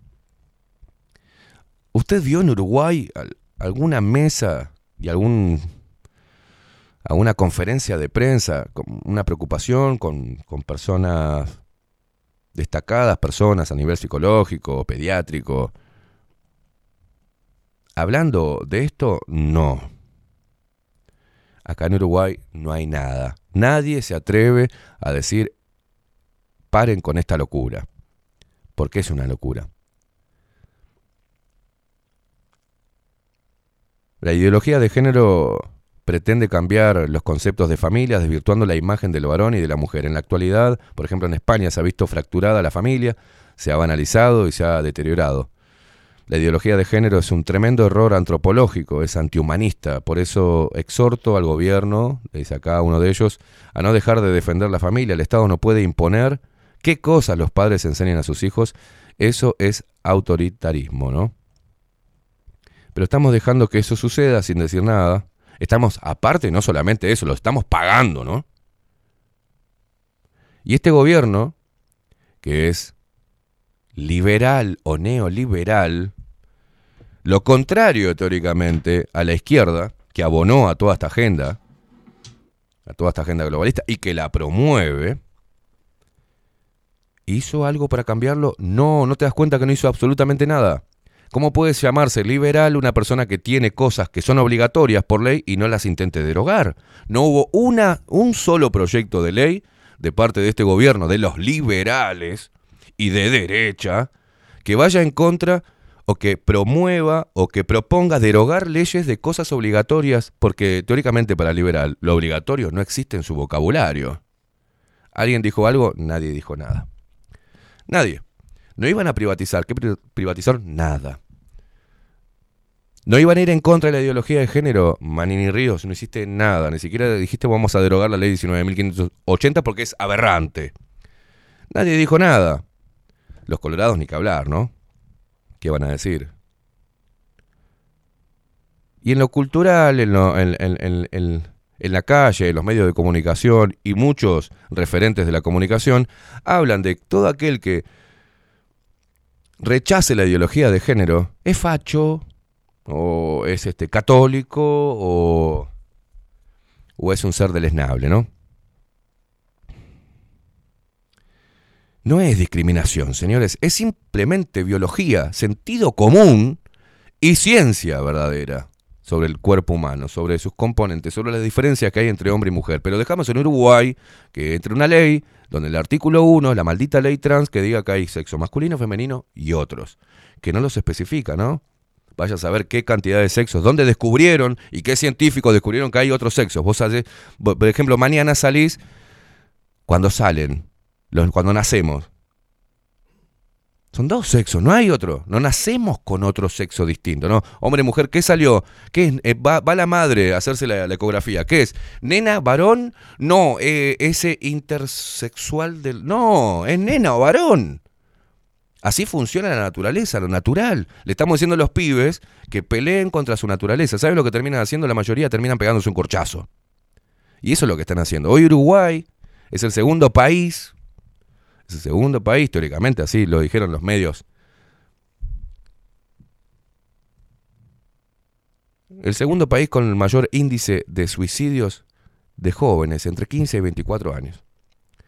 Pero como no les alcanza, también vamos a hacer mierda a los pendejitos. Y como no les alcanza, también vamos a matar a los viejos con la eutanasia. ¿Qué más quieren, loco? No les llama la atención, no les preocupa. El año pasado hubo más muertes que nacimientos en Uruguay. Estamos teniendo un problema demográfico, estamos teniendo la estupidez masiva. Y ahora, no solamente en los medios de comunicación o tendencias feministas de pequeños grupos activistas, está metida en el Estado y está metida en la cabeza de tus niños cuando se sientan en el aula frente a un profesor que está obligado a dar por ley, con orientación de género y hablando de la transexualidad y todo lo que se hizo obligatoriamente. Este gobierno liberal y contrario al anterior de izquierda, ¿hizo algo para derogar esto? Para decir, no, no, no, no. Cuatro millones de dólares, toma, vid. O sea, no, esto no. No, y cuando se discutió esto en el Parlamento, siendo este gobierno oposición, no hicieron nada. Ahora me da mucha gracia la hipocresía de Graciela Bianchi y de la vicepresidente que tenemos, que digan, una de ellas estratégicamente para empezar a llevarse votos para el no sé, porque la gente es estúpida, dijo, no creo en la ideología de género. Dijo, la tiró al pasar la vicepresidente, Beatriz Argimón. Y Graciela Bianchi sale ahora, no, que no estoy de acuerdo con la cuota paritaria. ¿Qué se quieren hacer? Las diputadas de Vox. ¿Se piensan que somos estúpidos? Si fueron ustedes las que favorearon esto. Y cuando pasó por el proceso parlamentario cerraron el orto. ¿Por qué? Porque venía de la fucking ONU. Y porque la plata estaba, aparte de todos los organismos. No dijeron nada. Y eso es lo que vos tenés que ver, uruguayo uruguaya, festejen. Lo que tienen que ver es eso. En vez de pelearse. Entre ustedes y Tabaré Vázquez, si Mujica, si Orsi, si Luis Cookie, Luis Lacalle Pou, nuestro presidente. Son todos una cagada. Yo no voy a decir que sean malas personas. Ahora, su trabajo no lo hicieron. No lo hicieron. Y ellos acordaron esto. Y ellos son amigos todos. Uno puede ver que Graciela Bianchi dice, bueno, Pacha Sánchez. Pacha Sánchez sale hablando de que este gobierno es el gobierno del acomodo. Él y su esposa están acomodados hace años. A la esposa del Pacha Sánchez, si no se la llevó Orsi, la llevan para el Ministerio de Transporte y si no para el Ministerio de Trabajo. Y es un parásito más que no hace absolutamente nada y que tira toda esta mierda feminista y que está a favor y todos levantan la manito para votar este tipo de cosas que saben a quién perjudican, perjudican a la patria potestad, perjudica, pisotean nuestros derechos, te meten una ideología totalmente descabellada como una verdad absoluta y lo hacen ley. Y usted está discutiendo si este gobierno es neoliberal. ¿Me entiende? Y eso es lo que a mí me calienta. ¿Y quién es el damnificado? Nuestros niños. Nuestros niños que no saben si son putos, si son héteros, si son varones, nena, o si son un oso yogi. No lo saben. No lo saben. Y no hay peor cosa que desarraigar a un niño en un momento donde su cerebro se está desarrollando, desarraigarlo de su propia naturaleza. Pierden identidad. No sabe quiénes son. Y esto lo generaron los políticos. Y esto lo generaron los putos sindicatos y los movimientos feministas de mierda. Esto no estuvo. Ningún sindicato de la educación se pronunció en contra de esto. Ahora joden con la reforma educativa, si es más neoliberal, si recorta, si no recorta, si hay participación de los profesores. Pero ¿qué hicieron, hijos de puta, cuando vieron llegar todo esto? ¿Por qué no se opusieron? ¿Por qué no protegieron al niño? Porque los sindicatos de la educación no les interesan los niños y los jóvenes. No les interesan las futuras generaciones, les interesa estar ahí, seguir haciendo fuerza ideológica partidaria y seguir cobrando las dádivas de una mierda ideológica que es anacrónica. Y la otra parte que se hace la- la moderna es la misma mierda y ambos están atravesados por una agenda global. Entonces, ya no es izquierdas y derechas. Hay que unirse para reclamar que este tipo de cosas que vienen de afuera, que son impuestas y que si no, no tenemos plata y encima recibimos plata, aceptamos y eh, préstamos y nos y cagamos, nos cagamos en todos los derechos de los contribuyentes, porque ni siquiera le preguntamos a los contribuyentes si quiere que le saquemos plata para pagar el BID, para meter ideología de género en la educación. Todo frente a vos, uruguayo. Todo frente a tu puta nariz. Mientras que te tomás un mate y escuchás, algún día verás que me voy a morir. Y te quejas todos los días de tu puta vida miserable. Y no haces un carajo para querer a tu país, defender a tu país, defender tus tradiciones, defender a tus compatriotas. No haces un carajo. Lo único que haces de repente es ponerme por Twitter que soy un puto facho. Esas son las cosas que deben cambiar en Uruguay. No importa si sale otro partido político, no importa si va otro, no importa si llega otro loquito al Parlamento. Estas son cosas estructurales, son, no, es, no es la solución. Es como que estamos hundiéndonos y venga uno con un tarrito a decir, con este tarrito vamos a sacar el agua. No, hermano, no. No, o se hunde totalmente o braceamos todo. Entonces, esa, esa pelea para los medios de prensa y para las redes sociales, a las cuales abonás como un boludo, te están desviando del problema central. Estamos perdiendo soberanía, se nos están llevando todo, estamos perdiendo identidad si alguna vez la tuvimos. Estamos perdiendo, estamos dejando que los pibes se los lleven, que les laven el cerebro y que después terminen haciéndolo personas maleables, infelices y confundidas y sin identidad. Mientras que vos estás sacándote una fotito a ver cómo te queda el culo o cuánto te creció el culo en el gimnasio, pelotuda.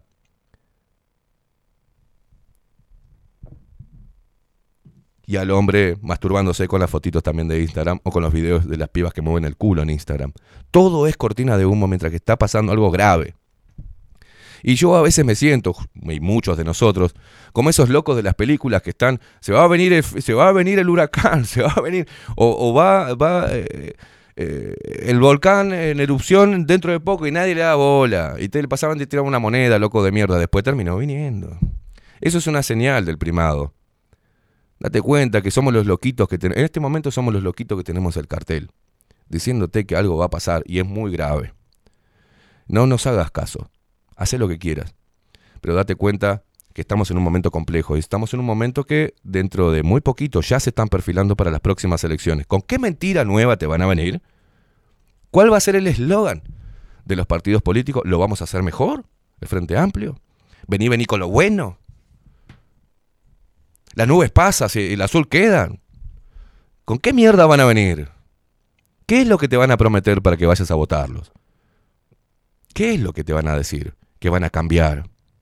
Si uno cuando tuvo la oportunidad, el Frente Amplio no lo hizo. Y el otro cuando tuvo la oportunidad, después de muchos años, no lo hizo. Y los líderes te están diciendo que el Partido Colorado haciendo negociaciones y, tratos con el Frente Amplio. Guido Manini Ríos, que parece también, que tiene un- mucha coincidencia con el MPP. Y lo dijo Mujica. No va a cambiar nada. Vamos a seguir en la misma rueda del hámster, corriendo y corriendo sin avanzar. Y eso nos hace muy mal como país. Por lo menos en Perú hubo una marcha multitudinaria que se dijo no, y se empezaron a burlar los izquierdistas de con nuestros chicos no, con nuestros niños no, algo así. No se me- con nuestros niños no se metan. Pero hubo una marcha, eran miles de padres diciendo no queremos la ideología de género en la educación.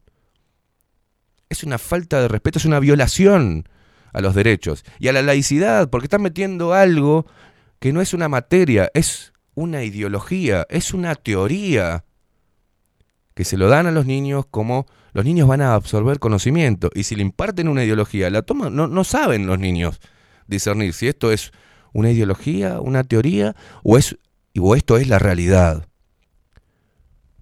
Es muy jodido lo que está pasando, es muy jodido. En este tema y en otros.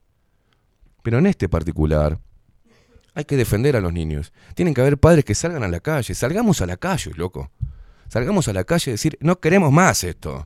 Me importa un huevo que hagan con a ti, UPM y la puta madre que los parió. Porque va a venir otro y va a venir otra empresa más y se va a seguir.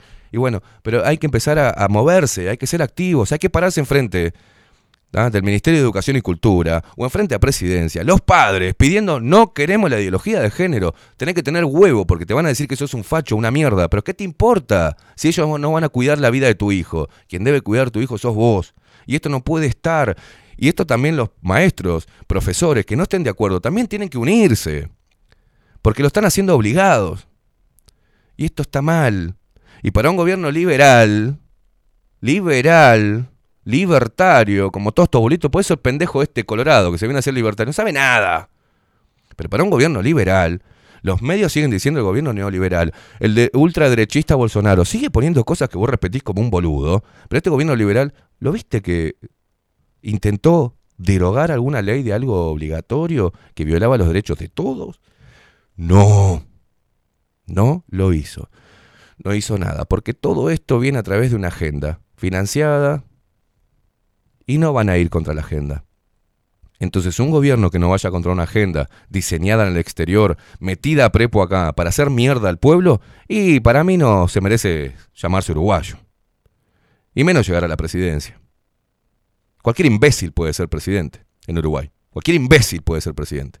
Cualquier macaco maleable puede ser presidente. Siempre y cuando baje la cabeza, acepte las condiciones desde afuera y no diga absolutamente nada. Y no pelee por los niños y no pelee por la salud de nadie. Y le importe todo un huevo. Lo único que le importa al presidente Luis Lacalle Pou es pasar lo mejor posible. ¿da? Es pasar sin pena ni gloria por la presidencia y salir con menos pelos, porque se lo está poniendo de a poquito los pelitos, porque está más preocupado, aunque se está quedando pelado, que los pibes que se están muriendo en Uruguay, los jóvenes que se están corchando, le importa un huevo. Como le, importa, como le va a importar un huevo a Orsi. A ver si entienden, no es un tema de izquierdas y derechas. Despierten, señores. Es hora de despertarse y darse cuenta de lo que está sucediendo. En vez de mirar como una vieja chota, chusma, lo que dice un político o el otro. Despierta, Uruguay. Pausa.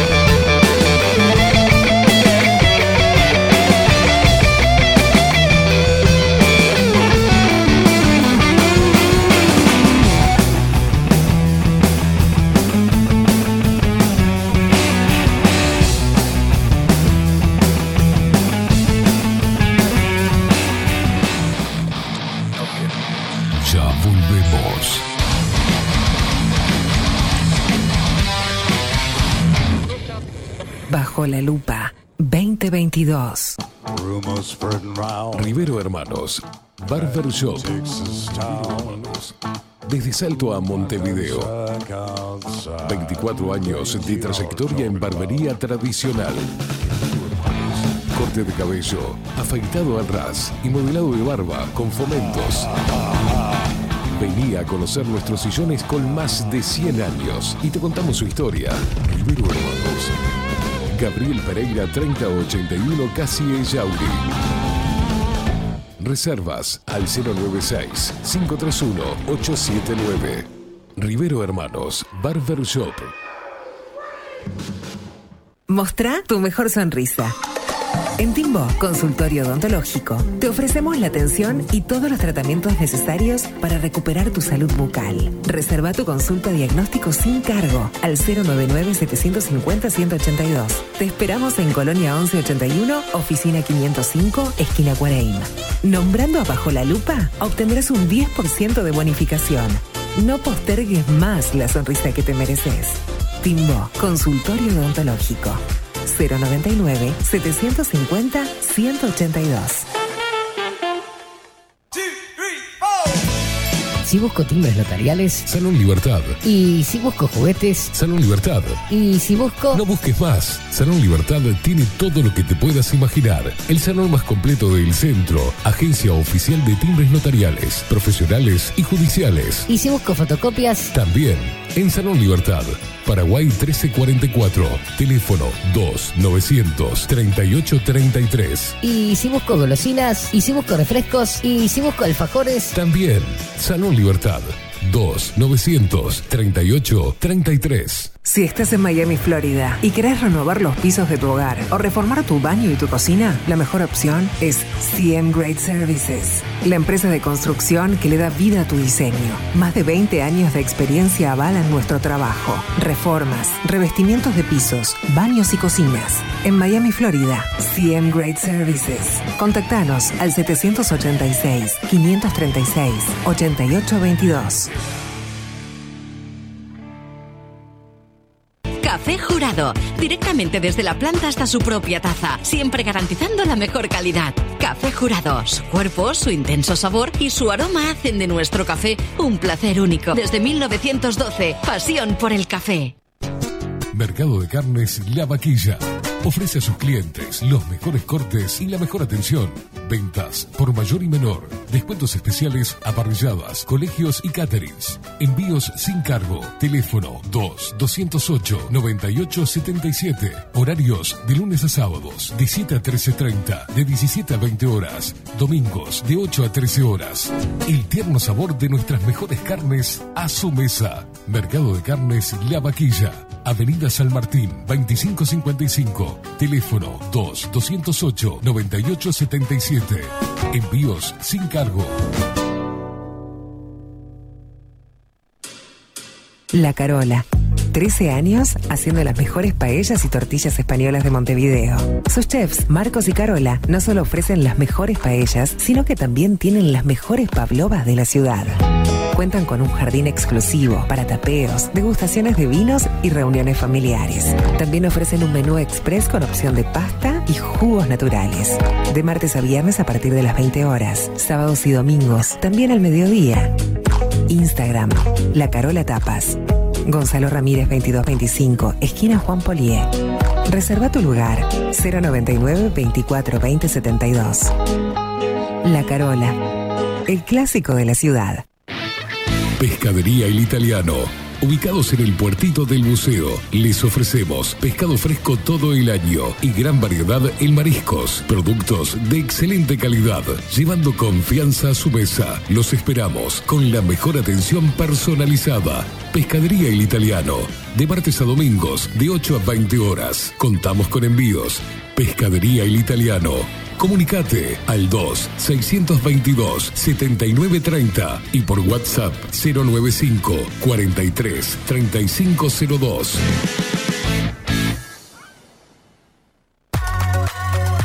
Mercería Las Labores.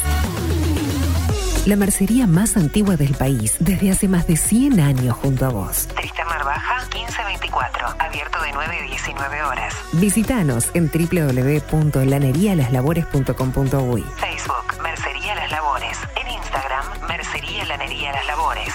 094-893-881. En artículos de mercería y lanería, lo que no encuentra aquí no existe.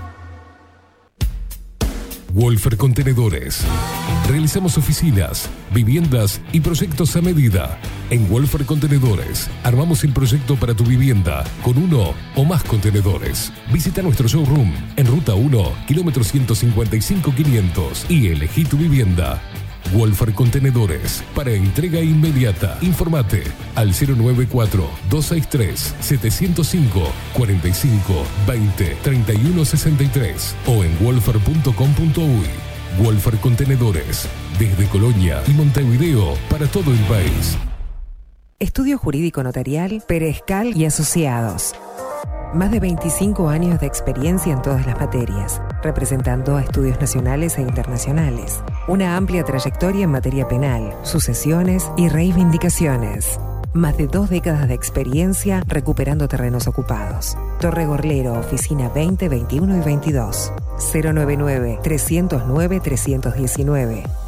Estudio Jurídico Notarial, Perezcal y Asociados. Grupo Service.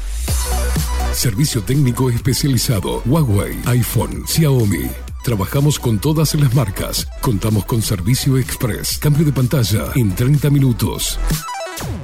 Grupo Service. Grupo Service. Reparación de celulares, computadoras y tablets. Encontranos en nuestra web gruposervice.com.uy y por WhatsApp 094 389 568. Violeta Cosméticos. Perfumería, maquillaje y cosmética nacional e importada. 44 años de trayectoria nos respaldan para darte el mejor asesoramiento. Seguinos en las redes, en Facebook, Perfumería Violeta Cosméticos, Instagram, arroba Perfumería Violeta. Teléfono 4342-2791, 4342-9524, WhatsApp 092-306-779. Violeta Perfumería Cosméticos. Sarandí 549, San José. Envíos a todo el país. Mencionando bajo la lupa, 10% de descuento.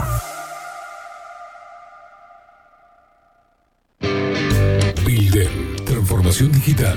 Creamos la estrategia de transformación digital para que tu empresa avance y se adapte a los desafíos de hoy. Desarrollo y posicionamiento web, community management, planes de marketing digital, building. Transformación digital. Comunicate al 094 400 060 o escribinos a hola@bilden.uy.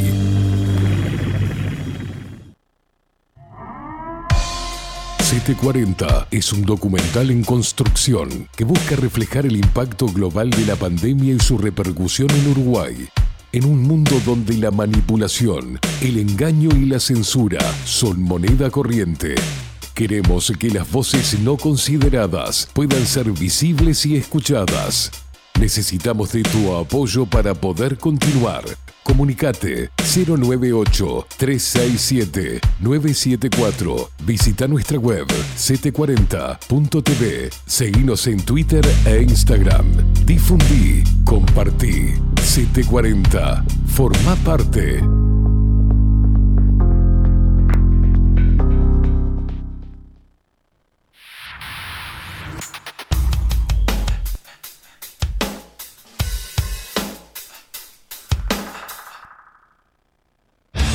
El análisis de la actualidad local e internacional de la mano de Oenir Sartú.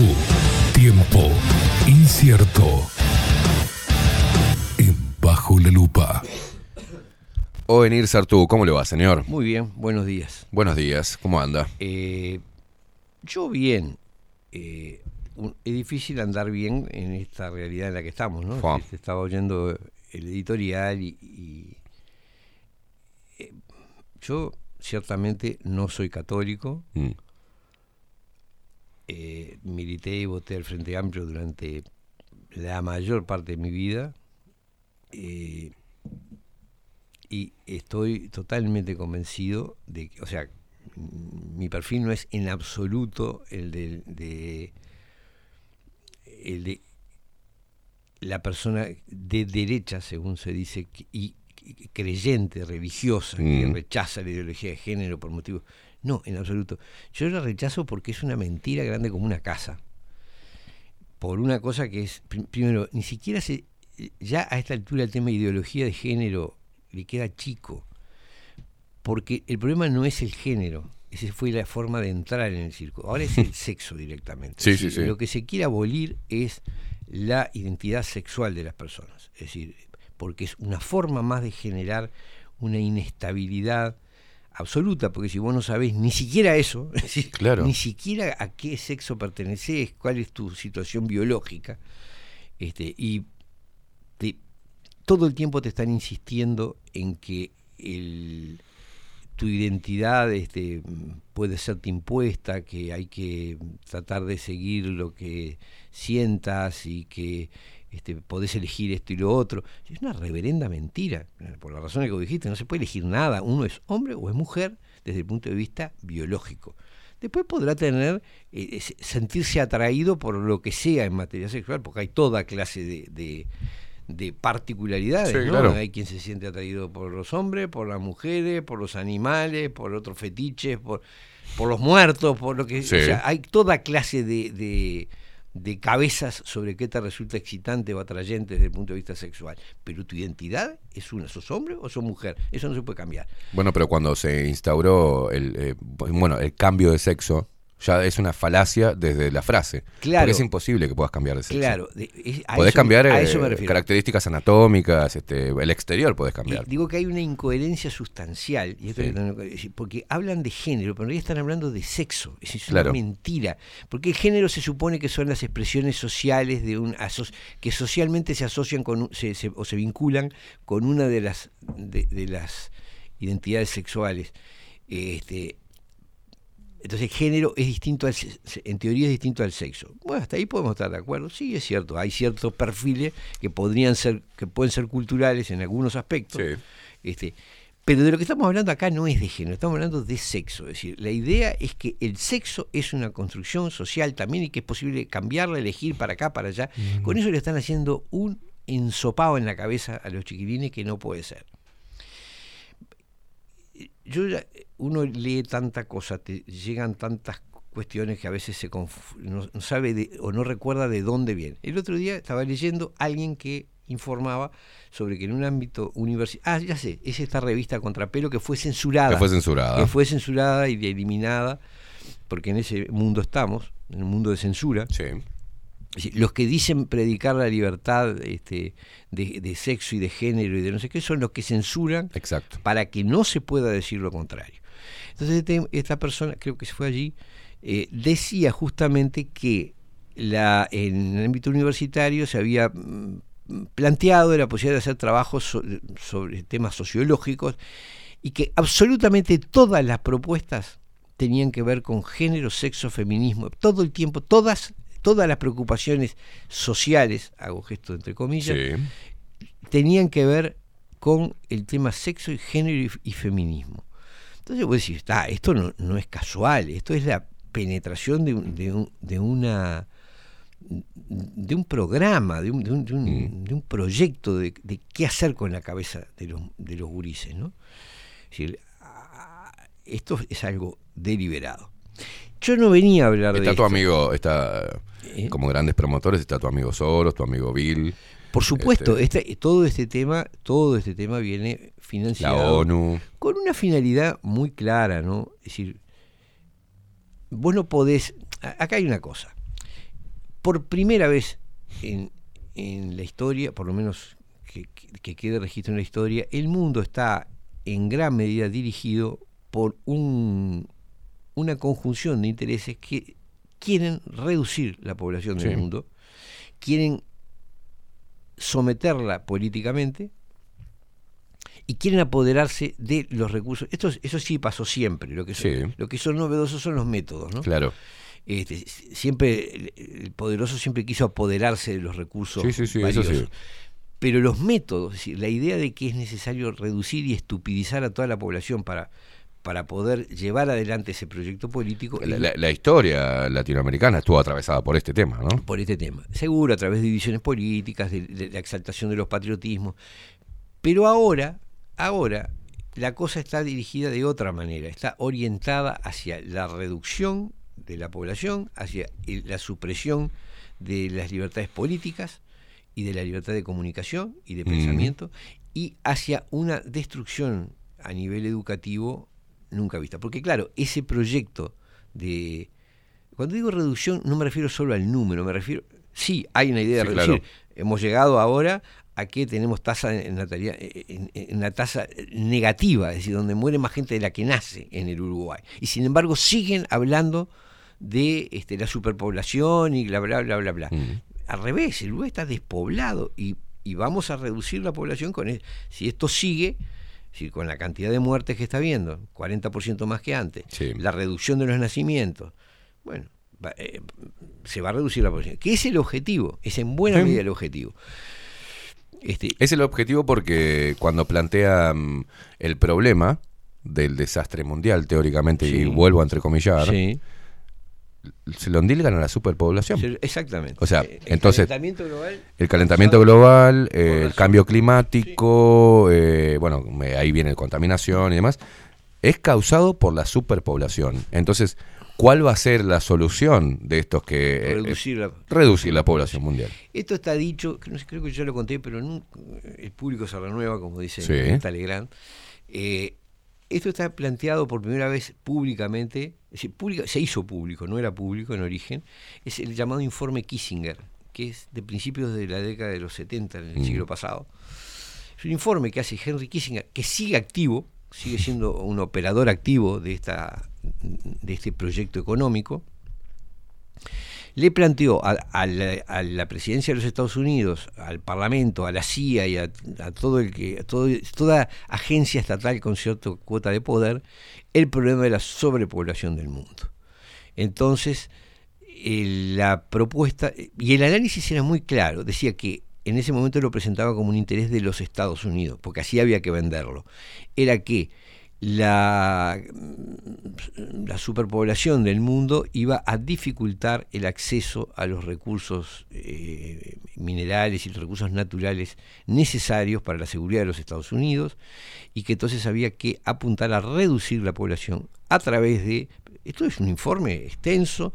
Eh, eh, yo te, te voy eh, eh, ayudando con el plan de Kissinger presentó a principios de los 70 a Richard Sí. Nixon y hoy sigue vigente los recursos estratégicos, el control de natalidad y la producción de alimentos como arma de control, las consecuencias este, de ello, ¿no? Sí, Este, hay, decir, el informe incluye otros procedimientos. ¿no? Era la esterilización forzada. decir, no, forzada no es que lo secuestraran, sí, sí. sino que, por ejemplo. Hoy llamado, eh, ¿cómo es que se llama? Eh, sobre el tema familiar, eh, planificación familiar. Planificación familiar.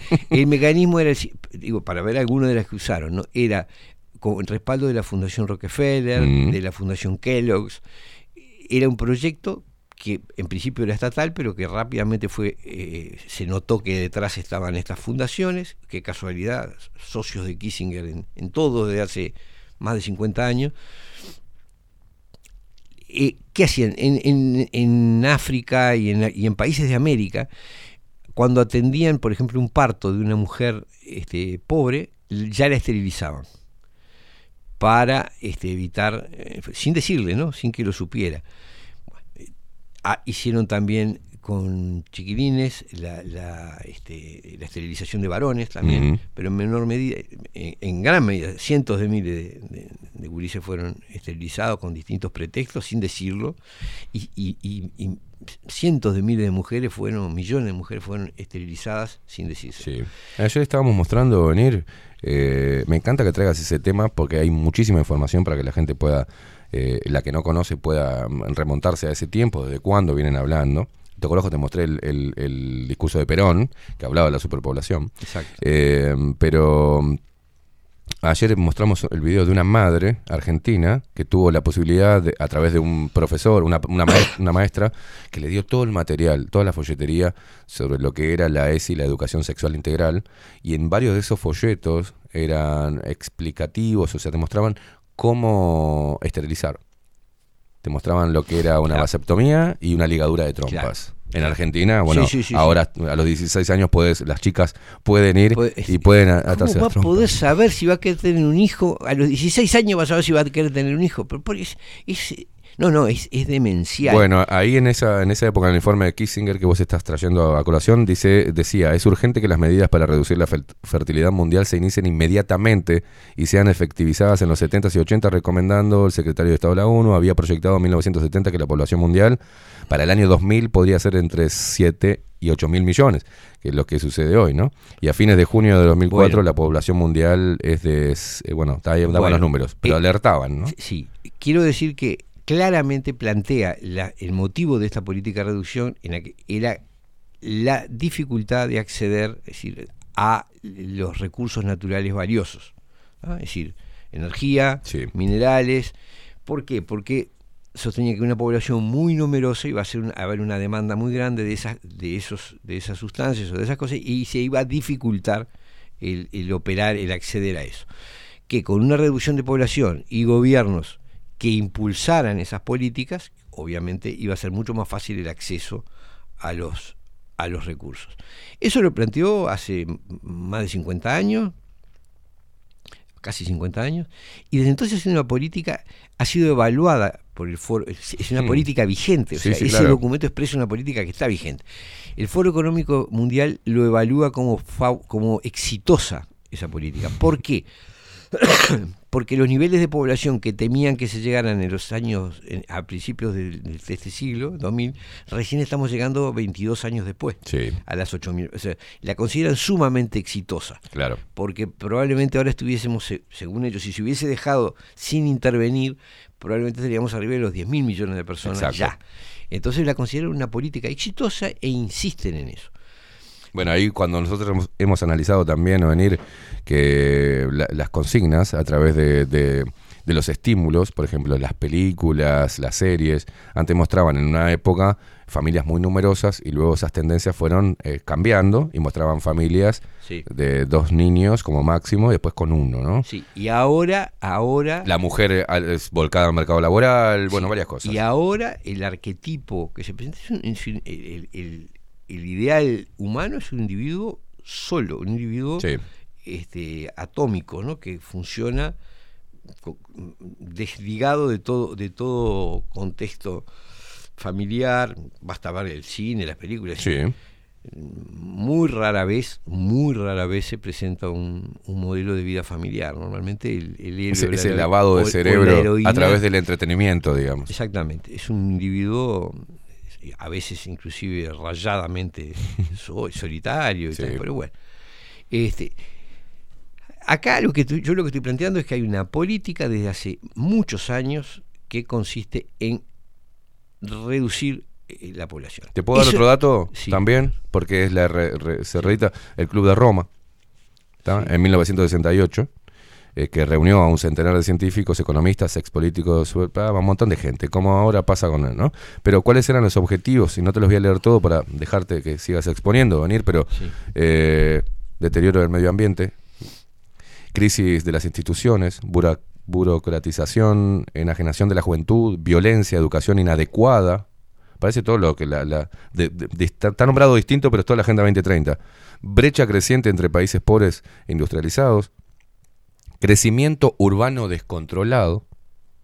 eh, inseguridad en el empleo, eh, satisfacción decreciente obtenida en el trabajo, impugnación de los valores de la sociedad, indiferencia ante la ley y el orden, inflación y disrupción monetaria. Esos eran los, los puntos, eh, el eje central de, esta, de este club de Roma de 1968. Hoy es la Agenda 2030, pero ya desde, Bueno, desde hace mucho tiempo se viene trabajando en proyecto, eso, ¿no? ese proyecto que se viene planteando tiene nuevas- nuevos aspectos. Lo de, lo de Kissinger tenía que ver mm, muy sustancialmente con la reducción de la población en número. Evitemos con- que nazcan, que en evitar que nacieran y con eliminar este, el, el- el- el número de personas. Sí. Ahora, esto ha sido aderezado por nuevas cosas, entre las cuales está la eutanasia, Mm. entre las cuales está las políticas, eh, las que se llaman políticas de género, que en realidad son políticas respecto al sexo. Mm. Es decir, es tratar de eliminar la, o, de, eliminar la- el efecto social de la división de sexos. Es decir, eh, llegar a tal confusión y conflicto entre las identidades sexuales de las personas que realmente los tipos colapsen, ¿no? Después lograr que el amor y la familia eh, sean descartables. O sea, hoy parece que las personas están viendo a través de un catálogo. Y sí. prueban con uno, prueban con otro, no formalizan porque tienen miedo a formalizar. eh, Bueno. No tienen hijos. Sí. Ahora, esto va ligado, esto, el problema es cómo se ve esto ligado a todo un contexto. Es decir, cuando vos llegas a la conclusión de que el objetivo es eh, reducir, y que no solamente reducir el número, es reducir el poder y el consumo. Es decir, Sí, sí. el número también, pero, pero además los que estén, que no molesten políticamente, que no consuman tanto, que no ejerzan libertades, que no digan cosas inconvenientes, por eso la censura Que no desconfíen, que no que interpelen, nada. que acepten, que no tengan capacidad de cuestionamiento. Y ahí es donde juega un rol muy importante el sistema educativo. Mm. Es decir, el sistema educativo hoy es un mecanismo deliberado de destrucción de las cabezas de los chiquilines. ¿no? De llevar, sí, sí, pero hay que decirlo así. Sí, sí, no, no. Mi- mira, y me importa muy poco a esta altura lo que opinen eh, eh, todo el mundo. Yo lo he visto, estoy convencido de Acá eso. tenemos maestros souvenirs que están del otro lado escuchando, maestros y profesores Sí, sí. que coinciden con lo que estás Bueno, diciendo, pero se ven atados, ¿no? Me alegro, me alegro. Sí, es claro. decir, están siendo un instrumento, como lo fue el personal de la salud, fue un instrumento para porque la pandemia fue parte del objetivo, es decir, el- Mm. el, el- el tema de la pandemia fue parte de reducir la población, Sí. generar las, inocula- las inoculaciones que ahora están generando un 40% más de muertes, no solo acá, en todo el mundo. Es decir, el aumento eh, eh, enorme de la, de la cantidad de muertes. Eh, entonces, se usó al personal de la salud, ahora también se está usando al personal eh, de, la, de la educación. ¿Por qué? Porque se les, se les exige, ya no solo se los estimula, sino se les exige difundir una concepción de la identidad sexual de los chiquilines que es eh, eh, es, es- Aberrante, o sea, es es, es- genocida, en, genocida, el mejor, claro. en el mejor sentido de la palabra. ¿Por qué? Porque le destruye la identidad, le destruye la posibilidad de actuar socialmente, le compromete muy seriamente la posibilidad de que tenga una vida este, sexual satisfactoria y, Feliz, y, y una vida realidad. y una vida familiar eh, razonable. ¿Por qué? Porque se, ¿qué se promueve? Se promueve primero la duda sobre la propia identidad sexual. Segundo, la insistencia eh, ya enfermiza en el conflicto entre entre los, ya no solo entre hombre y mujer, sino entre los heterosexuales y los Sí. y los homosexuales y las otras identidades que no son son no binarias o son Sí, no sé. queer o son no sé, es un la mejor prueba de cuando algo es, es, es una trampa, es una mentira grande como una casa, es cuando, cuando contiene contradicciones internas. Claro. Y esto tiene contradicciones enormes. ¿Por qué? Porque, por ejemplo, te venden como que es eh, un problema de género cuando en realidad están atacando al sexo. Sí. ¿ah? Porque te dicen, no, porque es un cambio de género. Y en realidad te dicen que la persona después tiene una identidad masculina o femenina, es decir, contraria a la que tuvo de nacimiento. Y lo que le están cambiando es el sexo, no el género. Claro. ¿tá? Este, y le dicen que es posible a través de la hormonización y de la y de las operaciones es de convertirse en el otro sexo. Eso es una mentira, grande como una casa. ¿Cuál es el efecto? No es la felicidad, es un, una- es un desastre de la, de, la- de la salud mental, no solo de los que tienen, de los que aceptan la sugerencia de intentar ser distintos y cambiar y, no aceptar su identidad sexual, sino también de los otros que viven como una especie de culpabilización. El adecuarse al, al formato más convencional de, la- de cada sexo, ¿no? Es decir, ¿No ¿Viste cómo se han apartado de la biología? Pero sí Claro, utilizan, solamente se escucha biología, obvio, en bioterrorismo, biotecnología, pero en la biología en sí, como, como materia eh, dada en los mm, ciclos, que todo la tuvimos, ¿no? Biología, desde que empezaba la escuela. Eso se ha apartado, porque... Lo que pasa que acá hay un tema que, que es medular en esto, que de lo que se habla en realidad no es de biología, sino de biotecnología. Biotecnología. es decir, es la capacidad de incidir voluntariamente sobre los fenómenos naturales, ¿no? Es decir, la- incluso la biología no es vista como una determinante, como algo que está Claro. dado, sino como algo que es modificable. Se puede modificar por a través de la tecnología, Entonces, eh, y esto es así, ¿no? Todo, todo es, eh, Y ahí cuando entra la saltamos capítulos, pero este proyecto, Claro. este proyecto político eh, eh, busca eh, en lo, eh, en lo en lo estrictamente Mm. político busca un régimen tecnocrático, es decir, donde todo esté gobernado por la- el conocimiento científico transformado en, o aplicado a la técnica, Mm. a técnicas de manipulación de la realidad. ¿Quién orienta esas técnicas? Ah, el poder económico. Eso está claro. Así, ¿Qué está detrás de todo esto? De, de los proyectos educativos, de los proyectos políticos, de los proyectos económicos, de los proyectos sanitarios, de los proyectos militares. Detrás está el poder económico diseñando O el, un- un- o el poder ideológico, el poder ideológico financiado con mucha cantidad de dinero. Porque uno cuando dice poder económico, o No, sea, no. eh, hay, hay No, una, no, no, no, sí, pero- hay una pero- ideología, por ejemplo, Sí, pero esta de los grandes, Sí, sí, pero esa ideología es un que instrumento. tienen mucho poder económico. Pero la ideología es un instrumento. No, no es verdad, o sea, no es verdad, porque te, puedo mostrar por qué es mentira. ¿Qué, qué te quiero decir con esto? No, no, no, no, sin contradecirte, No, sino no, pero o- otro si aspecto. contradecirme, contradecime. No, no, Yo- pero, pero en realidad lo que te quiero en otros te, te contradigo, pero en este caso no. Si es realmente el, el fin es acaparar eh, el mundo económicamente o si lo es ideológicamente, ¿no? Para el control. No, yo, yo creo que si ¿El vos- fin es económico o es de control absoluto No, si vos- jugando a ser dioses? Sí, pero pasa que el, el poder económico requiere control absoluto. El control del poder económico requiere el control absoluto. Y bueno, pero sí. los instrumentos ideológicos cambian. Y te puedo mostrar por qué cambian. Porque vos mirás los discursos ideológicos que han hecho la- esta misma élite económica, estos mismos individuos físicos, porque además como viven Sí, sí, más- sí. como 100 años son los mismos. Porque toman sangre de bebé, o sea. En algunos casos.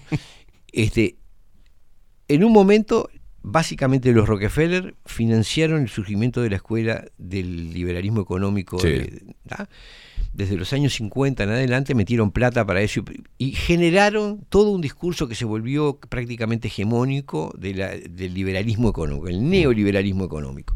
Aquel que sostiene que este, la libertad de mercado este, genera riqueza y que después se derrama hacia la sociedad y que el Estado tiene que colaborar. La función del Estado es colaborar con los intereses privados para promoverlo. Significa esto, privatizame bienes públicos, financiame, subvencioname, dame crédito. ¿no? Bueno, eso es lo que... Pero esa ideología la impulsaron. Después eh, agarraron para el lado de los derechos humanos. Después, me encanta, después agarraron para los Sí, derechos humanos. generaron todo el tema de los derechos humanos fue financiado y igual que lo fue el neoliberalismo económico, los derechos humanos. Entonces era todo eran derechos humanos, todo era bla, el derecho a esto, el derecho al otro, no sé qué. Ahora tanto el liberalismo económico como el como el, el- el- los derechos humanos dejaron de ser útiles. Hoy se puede censurar, hoy se puede detener una persona si se le dice que está contagiada, Sí. hoy se le puede este, procesar porque sostiene una ideología que es de, de odio o porque te pueden llegar a meter preso, a, a despedir. Los mismos tipos que hacían el discurso de los, derechos- de los derechos humanos hoy están promoviendo un modelo autoritario que, que es censura, represión, eh, ataques judiciales a, la- a a- a ciertas ideas. Pero no, no podemos dejar de desconocer eh, que, que dentro de, de- de ese poder económico y esa estrategia eh, tiene una incidencia eh, las logias, eh, los judíos, eh, la Iglesia Católica. Hay, hay intereses que son que están por encima del interés económico. Hay un, hay un Bueno, vos decís que están por encima. Yo creo Sí, que sí, son sí. instrumentos, porque a ver, así como lo parecía que los derechos humanos eran sagrados, hoy ya no son sagrados. El liberalismo económico también dejó de ser sagrado, es Mm. decir, se, se- se le impuso cierres de empresas, se, se persigue. Eh, Onir, al- lo, lo vemos. sí, en- porque el en objetivo esa- es concentrar claro, el poder. Pero lo vemos en las dos líneas, en la liberal y en la estatista, derecha e izquierda, ponele. Se están contradiciendo continuamente. Eh, Ni siquiera están poniendo de manifiesto desde lo discursivo, sí, pero no en los hechos, cuando tienen la posibilidad de hacerlo, de plasmar realmente esas dos posiciones. O sea que la izquierda hace cosas de derecha y la derecha hace cosas de izquierda. Es que Eh, en realidad lo que plantean, como, sirve, lo que plantean como derecha e izquierda no es ni derecha ni izquierda. es- Claro. Es, un mismo proyecto disfrazado con dos discursos distintos. Lo que hoy estamos viviendo como izquierda y derecha. Me encanta eso. Ahora, Pará, re- repetí pero eso. pero rep- es un mismo proyecto. Es un mismo proyecto mm, con sabores distintos, vestido con discurso distinto, pero en realidad están haciendo lo mismo. Mm. Es decir, fíjate que este, este desastre educativo que están promoviendo lo están haciendo con un gobierno supuestamente de derecha. Mm. con eh, autoridades que se supone que incluso son eh, religiosas o cristianos de, de filosofía. Sí, igual lo, lo promovió el Frente Amplio, porque la- las primeras negociaciones para a- de, de acceso y demás fue el Frente Amplio, pero con la venia de- del Partido Nacional, Pero- el Partido Colorado, en ese pero, momento. Sí, pero eh, Porque hoy, eso hoy, hubo hoy pasaje eh, la reforma educativa que están implementando la está haciendo este gobierno. Sí, sí, sí, claro. Con otro personal totalmente distinto y sin embargo la orientación es la misma.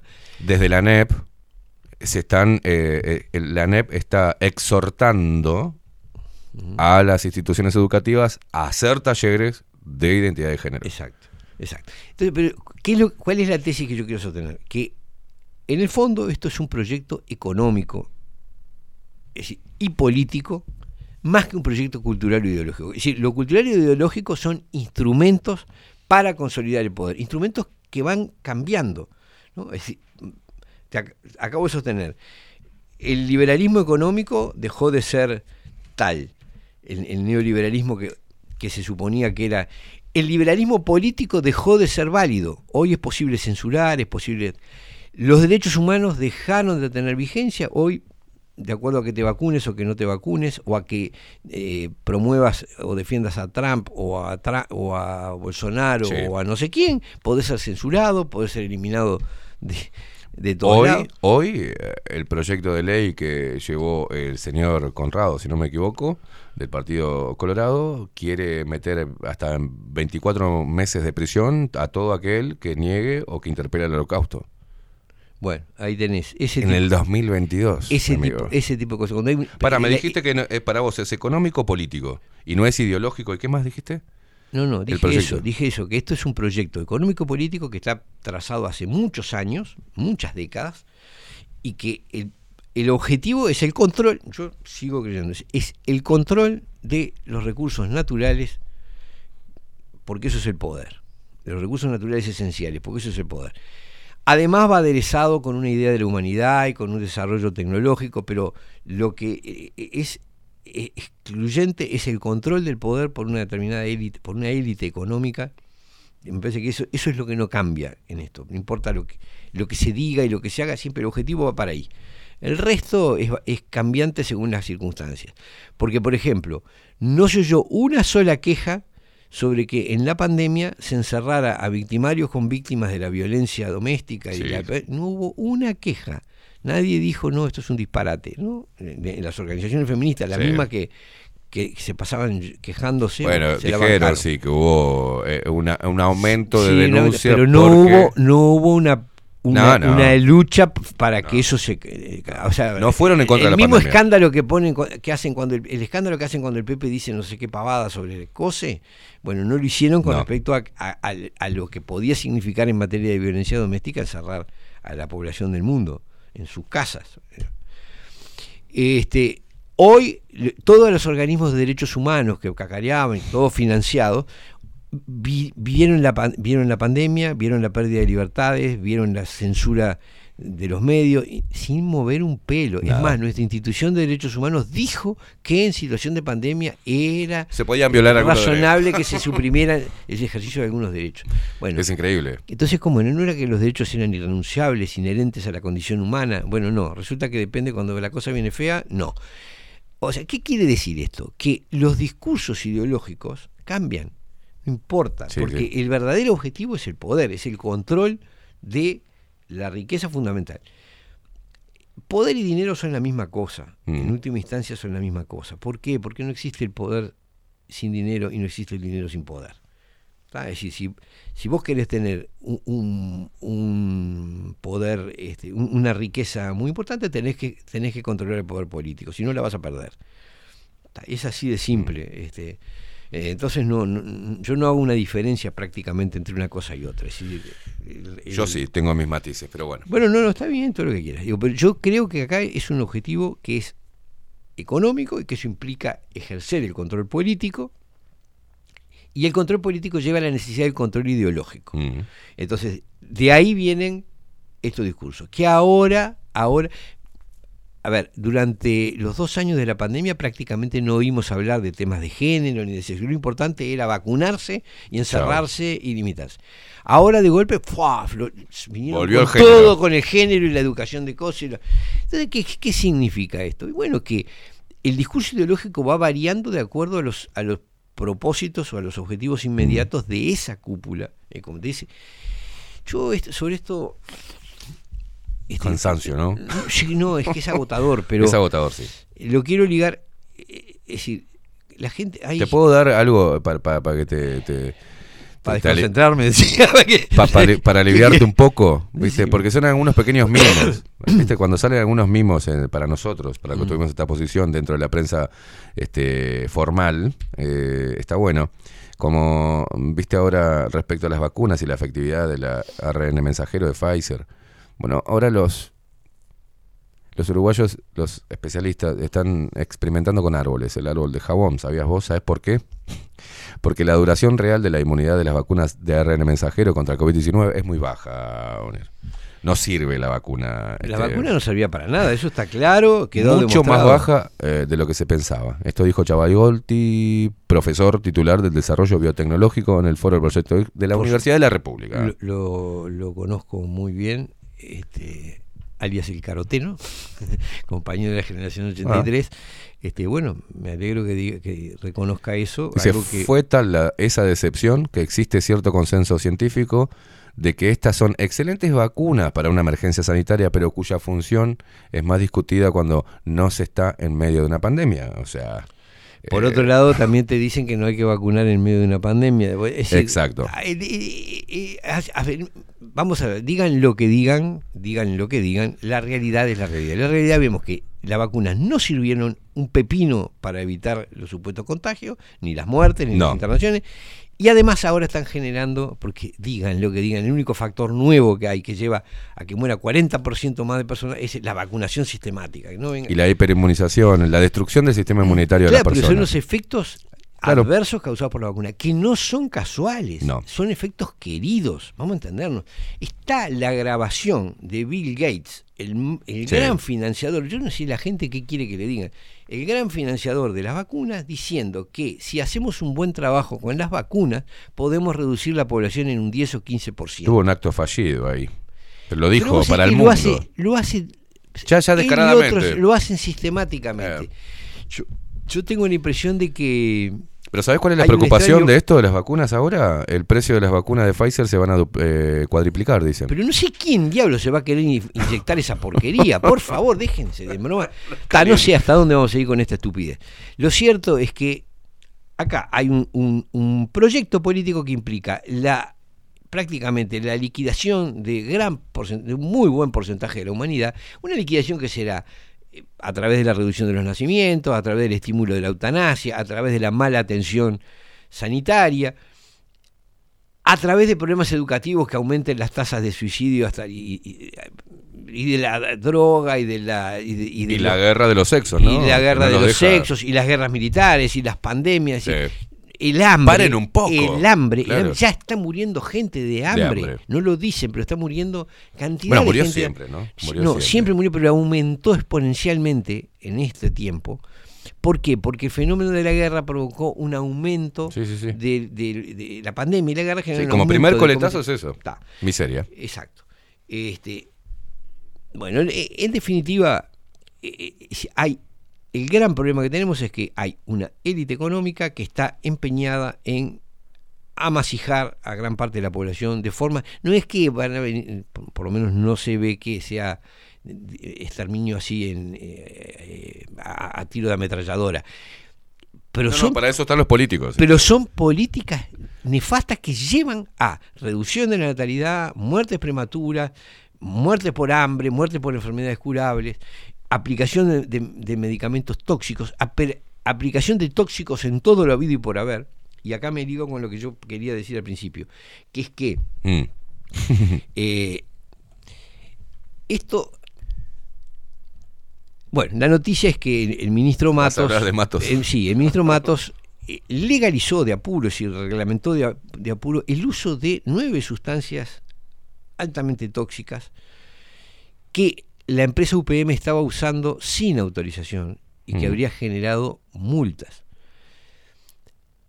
UPM, cuando se planteó el asunto, vino la, la necesidad de multarlos. UPM empezó a amenazar al gobierno diciendo que si, eh, si no se les permitía usar esos tóxicos no podían producir y que iba a haber despidos. Mirá vos. ¿eh?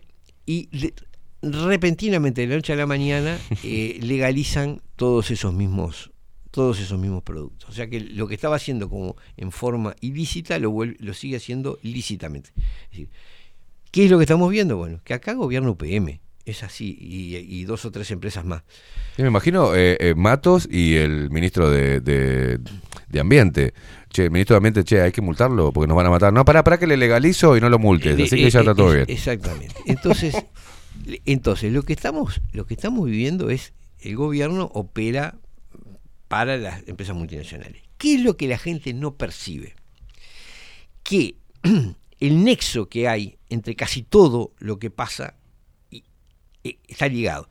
Por ejemplo, Pfizer Mm. tiene el control, es decir, está controlada por ciertos fondos de inversión, ah, como es Vanguard Group, Sí. como es BlackRock, y UPM también. Es decir, tienen los mismos dueños. Eso la gente no lo percibe, cree que son cosas totalmente separadas. No, no son separadas. Este es un proyecto que implica reducir la población y apoderarse de los recursos naturales. ¿Cómo lo hacen? Bueno, reducir la población a través de Pfizer y apoderarse de los recursos económicos a través de UPM, por ejemplo. ¿Está? ¿Por qué? Porque tienen el control del agua, porque la tierra, porque ahora usan lo que, se- lo que se les antoja. ¿Quién ¿Y qué, qué otra cosa es necesario? Que la población se estupidice y discuta cosas que no tengan Sí, nada claro. que ver.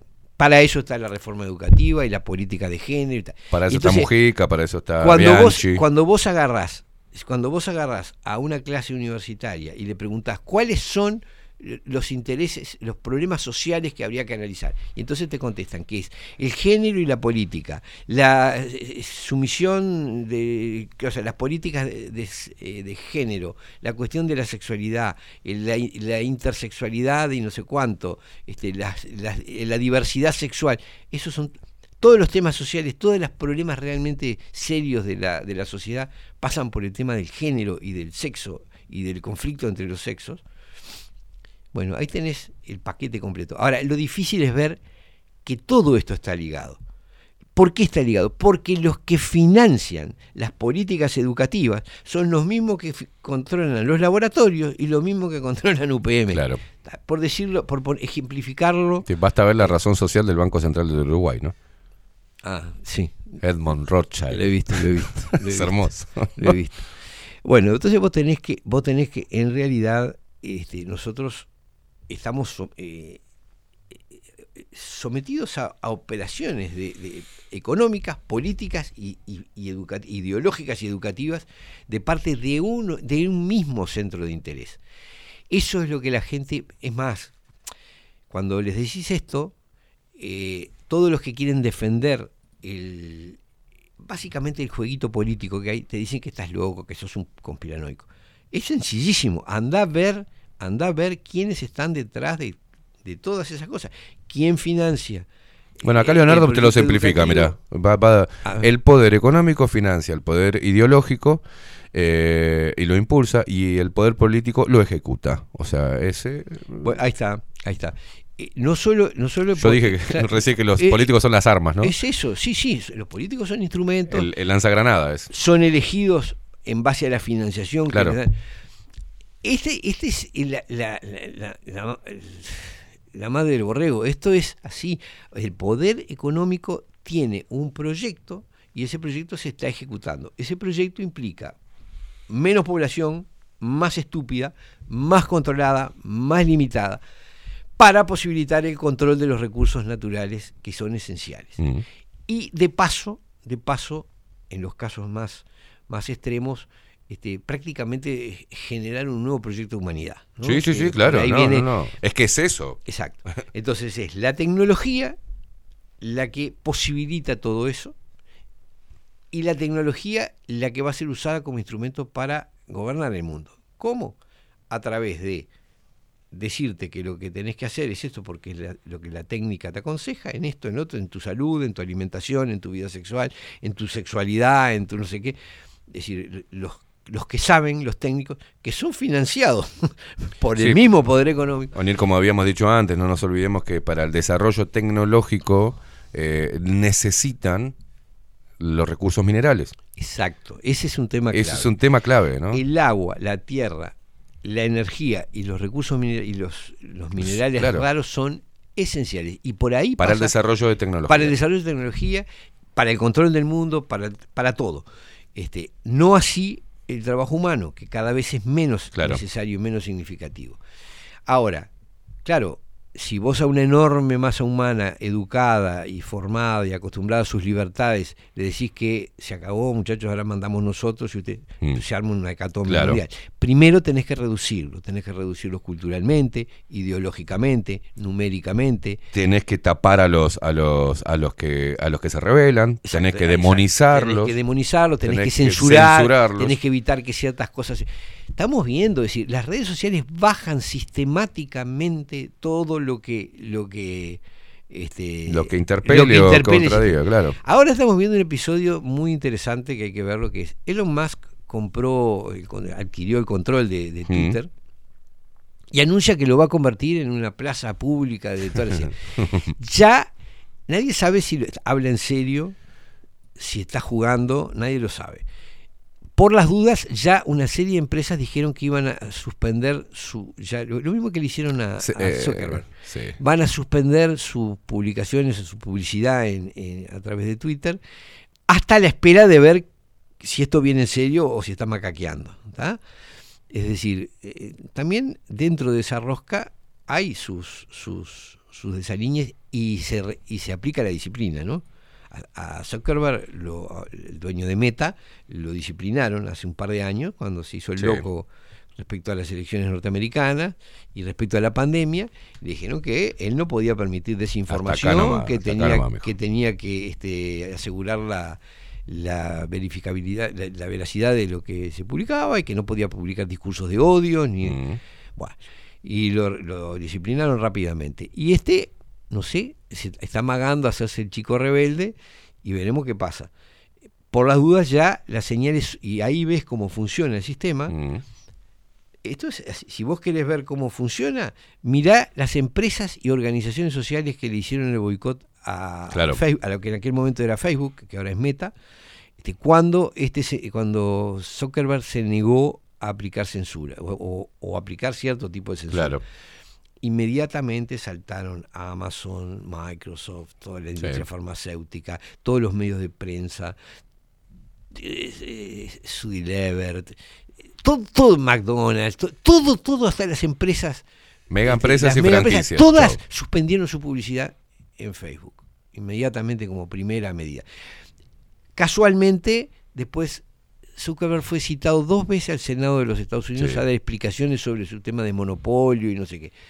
¿Qué- ¿Qué le dijeron? Bueno, mira, acá, si te haces el loco, eh, esto es así. Claro. Si te haces el loco, te, te vamos a. Aceptá o a- aceptá Te vamos a matar económicamente y te vamos a lanzar a los perros políticos a perseguirte. Mm. Y vas a tener problemas con, con el Parlamento, con la impositiva. Con el tipo terminó cediendo, obviamente. ¿Por qué? Bueno, porque. Vos decís que va a hacer lo mismo Musk. ¿eh? Que Elon va a hacer lo mismo. Yo no sé qué está haciendo Elon Musk. ¿Hasta dónde? Él hace. y- y- Es un personaje también. Algunos de estos personajes que, que dan la cara de estos son un poco cirqueros, ¿no? Sí, sí, sí, Eh, claro. Bill Gates lo es. eh, Elon Musk lo es. Desde, Están podridos en guita. está- les encanta estar ahí en la primera desafiar- plana. de- quiero decir, hace cosas payasescas que es para Claro. salir, para, parece que se entretiene. Desafiar a Putin a una pelea cuerpo a cuerpo para definir la guerra de Ucrania. Entonces, vos decís, es un personaje Claro. Que me parece que se divierte y hace, Sí, o sea, no sé hasta dónde va a hacer eso que dice. Y tengo claro que si lo quisiera hacer no se lo van a permitir. O sea, lo van a llevar, a la- lo van a apretar por todos lados. No lo va a poder hacer. Si lo quisiera... A mí ese nivel de censura eh, eh, nos estamos acostumbrando y, y- y las personas Nos están acostumbrando. buscamos, digo, bueno, que, que- viste que empezaron a poner no poner vacuna para no ser detectado, ponían cacuna, Sí, ponían sí, pero, eh, intentan, pero eh, a mí rápidamente- lo que me preocupa es lo que está pasando en Brasil. Eso es lo que me preocupa. Bueno, que en- Brasil un solo hombre puede decir lo que se dice en Internet para combatir las mentiras, ¿no? que es el del Tribunal Supremo Electoral. Sí, o sea, sí, sí, sí. eh, le dieron el poder a una persona para que él decidiera qué se puede publicar y qué no, Bueno. y, y que él, tipo un juez, dijera, esto es eh, no es verdad y esto sí. Y acá tenemos, es claro. Y Y acá, lo está haciendo la URSEC, ¿eh? Y acá lo están haciendo, no, y- y Facebook tiene una oficina Mm. que se encarga de censurar. O sea, Facebook es, es la red social más numerosa del Sí. mundo, ¿no? Es decir, cuando, cuando vos querés que algo llegue masivamente, Facebook. Bueno, ahí hay una censura, hay una oficina.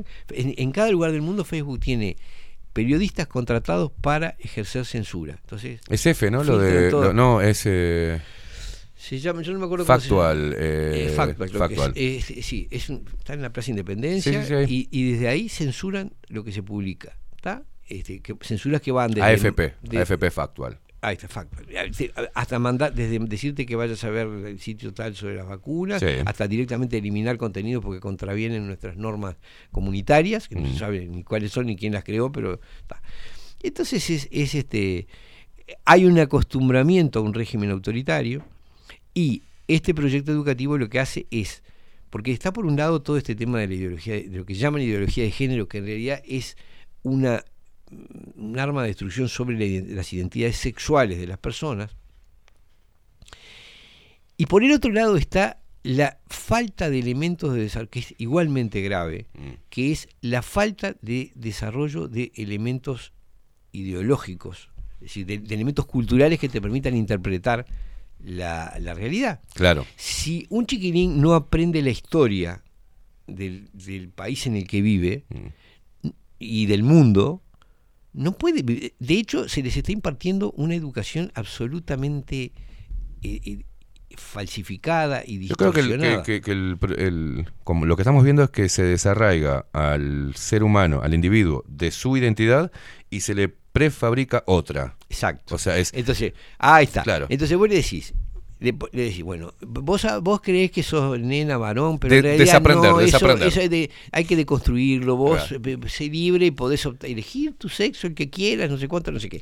Por otro lado, hay, el chiquilín nace en una realidad donde hay blancos, colorados frente a amplistas, donde hubo una, eh, compromisos con el FMI, en, un, en un país ganadero originalmente, Claro. que ahora se está transformando en un país celulósico, este, nace en un país donde hubo guerras civiles, donde hubo un fenómeno que fue el vallismo, donde hubo un fenómeno que fue el, el- el- el Partido Nacional y el herrerismo, y sobre eso se conformaron una cantidad.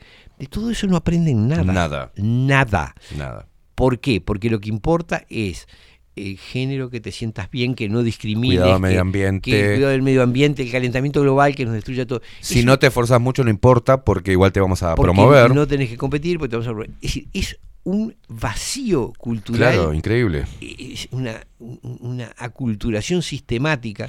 Entonces, el tipo se transforma en un, en, en- un abombado que lo único. Las únicas ideas importantes son acatar todos los mensajes sobre la ecología y el calentamiento global y, Mm. la, y la compasión por los animales, ¿tá? lo cual lleva a que no tiene que haber ganadería. Digo, sí, porque la- los La efectos deshumanización del humano y la humanización del y la animal. ¿no? humanización del animal. Pero acá eso responde a un objetivo que es liquidar la soberanía alimentaria. Acá el, el eje de todo esto es, es que vos- la, la población obedezca. Y para eso generar un, un- un montón de personas que están perdidas en, en- en la sociedad en la que viven, que no saben qué pasó, qué, qué vivieron sus padres, sus abuelos. Bueno, este, es facilísimo de manipular. Eh, los- se los convence de que ser este, una persona instruida es acatar los mandatos de la, de la ONU y del Fondo de Población, básicamente preocuparse por el, el cambio climático y por los animales, este, no discriminar por sexo, no discriminar por raza, este, somos todos diversos, siempre que no cuestionemos ninguna de las ideas. Claro. Ojo, porque la diversidad llega hasta ahí. El que no comparte ese discurso se convierte inmediatamente en un ser abominable que tiene que ser exterminado, ¿no? Sí. Después tenés el, el acompañamiento de las generaciones un poco más grandes donde no recibieron esa educación, eh, que, que también es muy hipócrita y y se mezcla con eso, porque yo conozco muchas personas No, no. que te dicen, bueno, yo de- hablo hablo en inclusivo porque me sirve para lo comercial, yo este y bueno, me meto y con eso voy a No, no, fiestas, y- y- a diferentes fiestas que está lleno de, de personas que y salven al planeta y bueno, y cosas, y Y engancho yo- minas. Y digo eso, y, exacto. Y No de- entendés nada. No, no, claro. Y, de- y, lo- no, y además Se más grave aún. prostituyen sus ideales para para no, para más grave porque si vos querés hacer una carrera académica tenés que hacer ese discurso. Claro. Si no te- eh, ojo, porque depende al final del puchero de eso, ¿no? Claro. Es decir, si vos no haces ese discurso no vas a prosperar. Bueno, ha pasado en- que jóvenes, a vos también te ha llegado este el comentario, y muchos, y bueno, tengo que poner esto porque si no me, me bocha la- el profesor. Exacto. Si no, Pero no, te- discutíselo. Sí, bueno, pero pasa que después no todo el mundo está dispuesto a inmolarse. Porque, Entonces, porque los crean débiles, ¿ah? por eso. Entonces dice, bueno, me dice que, que yo sé que es rojo, pero le voy a poner verde Eh, porque, me dice que es verde. Y zafo la nota. Y, y ya está, y apruebo Es y no tengo más espantoso problema. esto. Y al, y al curso siguiente encuentra otro que también le dice que lo verde es rojo. Claro, y sigo- cuando se termina, está tan acostumbrado a decir que lo verde es rojo que ya lo ve rojo y se acabó. Y, y- y así es. Y Eso es dictadura. claro, es, Eso es dictadura. Es una penetración ideológica que te, te va demoliendo. Por eso digo que tan importante como el problema de la, de la destrucción de la identidad sexual Mm. es la destrucción de la identidad intelectual. Claro. La y un individuo que no conoce las los episodios históricos fundamentales, la tradición cultural de la que viene, cierta base científica, y que le hacen creer que los científicos decir que puede elegir el sexo que quiere y que es decir, ese individuo no está en condiciones de, de operar, de funcionar, ni como un ciudadano, ni como un padre, ni como un No. nada. Es decir, es un. un- el otro día. un- eh, Parecen amebas, andan un, un- un muchacho, lo menciono, Facundo Cuadro, dijo que lo que estaban formando, el si- que es docente, que lo que estaba formando el sistema educativo era este sujetos hidropónicos. Hidropónicos. Sí, o sea, sujetos que tienen, como las plantas esas que tienen las raíces en el agua, digamos. Que no- no- Bueno, no- que van buena- a la tierra. analogía. Y es eso, es decir, si vos, si yo te suprimo en tu educación, no te digo ni de qué historia venís, ni de qué, eh, ni- en qué mundo vivís, ni qué pasó antes de, Claro. de- del, del año 18, ¿no? Es decir, cómo se vivía antes. ¿Por, por qué estás acá? ¿Por qué naciste ¿Por qué acá? ¿De estás qué- o sea, acá? ¿Qué- ¿Cómo se explica ese edificio que es el Banco República, el otro que es el Banco de Seguros? ¿Por qué este monumento es lo que... Claro. A, a qué alude? ¿A qué episodio histórico alude? Este, si vos no conoces todo eso, este, vivís perdido. Creés que el mundo empezó con los comentarios de Instagram de, Claro. de- de no sé quién y ahí se reduce todo lo que... Y, ojo, el sistema no es tonto, les crea una ideología precocida, fácil de decir, donde si vos te mantenés en preocuparte por el calentamiento global, ser animalista, ser feminista y odiar la discriminación racial, estás salvado. Sos un ciudadano del mundo. Está bárbaro. Si además sabes, eh, si además sabes algo de, de- de cuestiones mm, informáticas, bueno, está, sos, sos Pelé. Pero el, el promedio está pensado que sea eso, un leve discursillo sobre la eh, identidad sexual, sobre la no discriminación, Un sobre la raza. berreta, o Un- sea. sí, un individuo no sabe, no sabe de qué historia viene, no sabe en qué conflictos está, no sabe en qué etapa histórica del mundo está, no sabe cómo funciona la economía, no sabe de qué vive, no sabe de qué, de qué se alimenta el, Pero, el- claro, el la- país. las discusiones, la, la sociedad, la cultura, la política, se, se alimenta y se matiza con posiciones distintas, que son únicas, que son del individuo, así como la huella digital. Tenemos una... eh, Si, si borramos eso y generamos toda una masa homogénea de personas pensantes de la misma forma, se, no, hay, no, no hay manera de, de- de desarrollar, eh, no hay manera de evolucionar. eh, no hay nada, se convierte en algo gris. nada, nada. Este, Bueno. Esto que podemos hacer venir, que sabemos vos y yo que tenemos un montón de diferencias en diferentes eh, aspectos y nos divierte discutirlas, Pero porque claro, es al pero- revés. Pero, además Nos es al revés, porque vos. Claro. Exacto. Yo te digo, hay, no hay cosa más rica que, por ejemplo, digan lo que digan cuando. Sí. Es que existan Peñarol y Nacional. De Claro. hecho, no pueden existir Peñarol y Nacional uno sin el otro. Claro. ¿está? Porque. No, pero si vamos a este caso hay que borrar el fútbol también. Bueno, se tenés ¿No? porque, porque genera también discriminación. Todos seamos de Peña Nacional, o sea, sería algo raro. Pertenecer a una tradición política es fundamental. Claro. Porque vos tenés y tenés que saber que existe la otra y vos en definitiva sos por contraposición porque estás discutiendo con el otro Mm. y, este, y- y- y fortaleciendo y, de- y de- tus argumentos y debilitando los del otro que exista diferencias filosóficas es esencial Claro. yo pregunto qué miren el sistema educativo qué noción tienen esa e- e- esa, esa educación sobre qué es el materialismo, qué es el espiritualismo, qué es el marxismo. ¿Vos te acordás en la escuela que qué las es- maestras, los profesores nos decían, ¿y usted qué piensa? ¿Y usted qué piensa? Y armaba debates porque enriquecían eso, el- el- eso enriquece.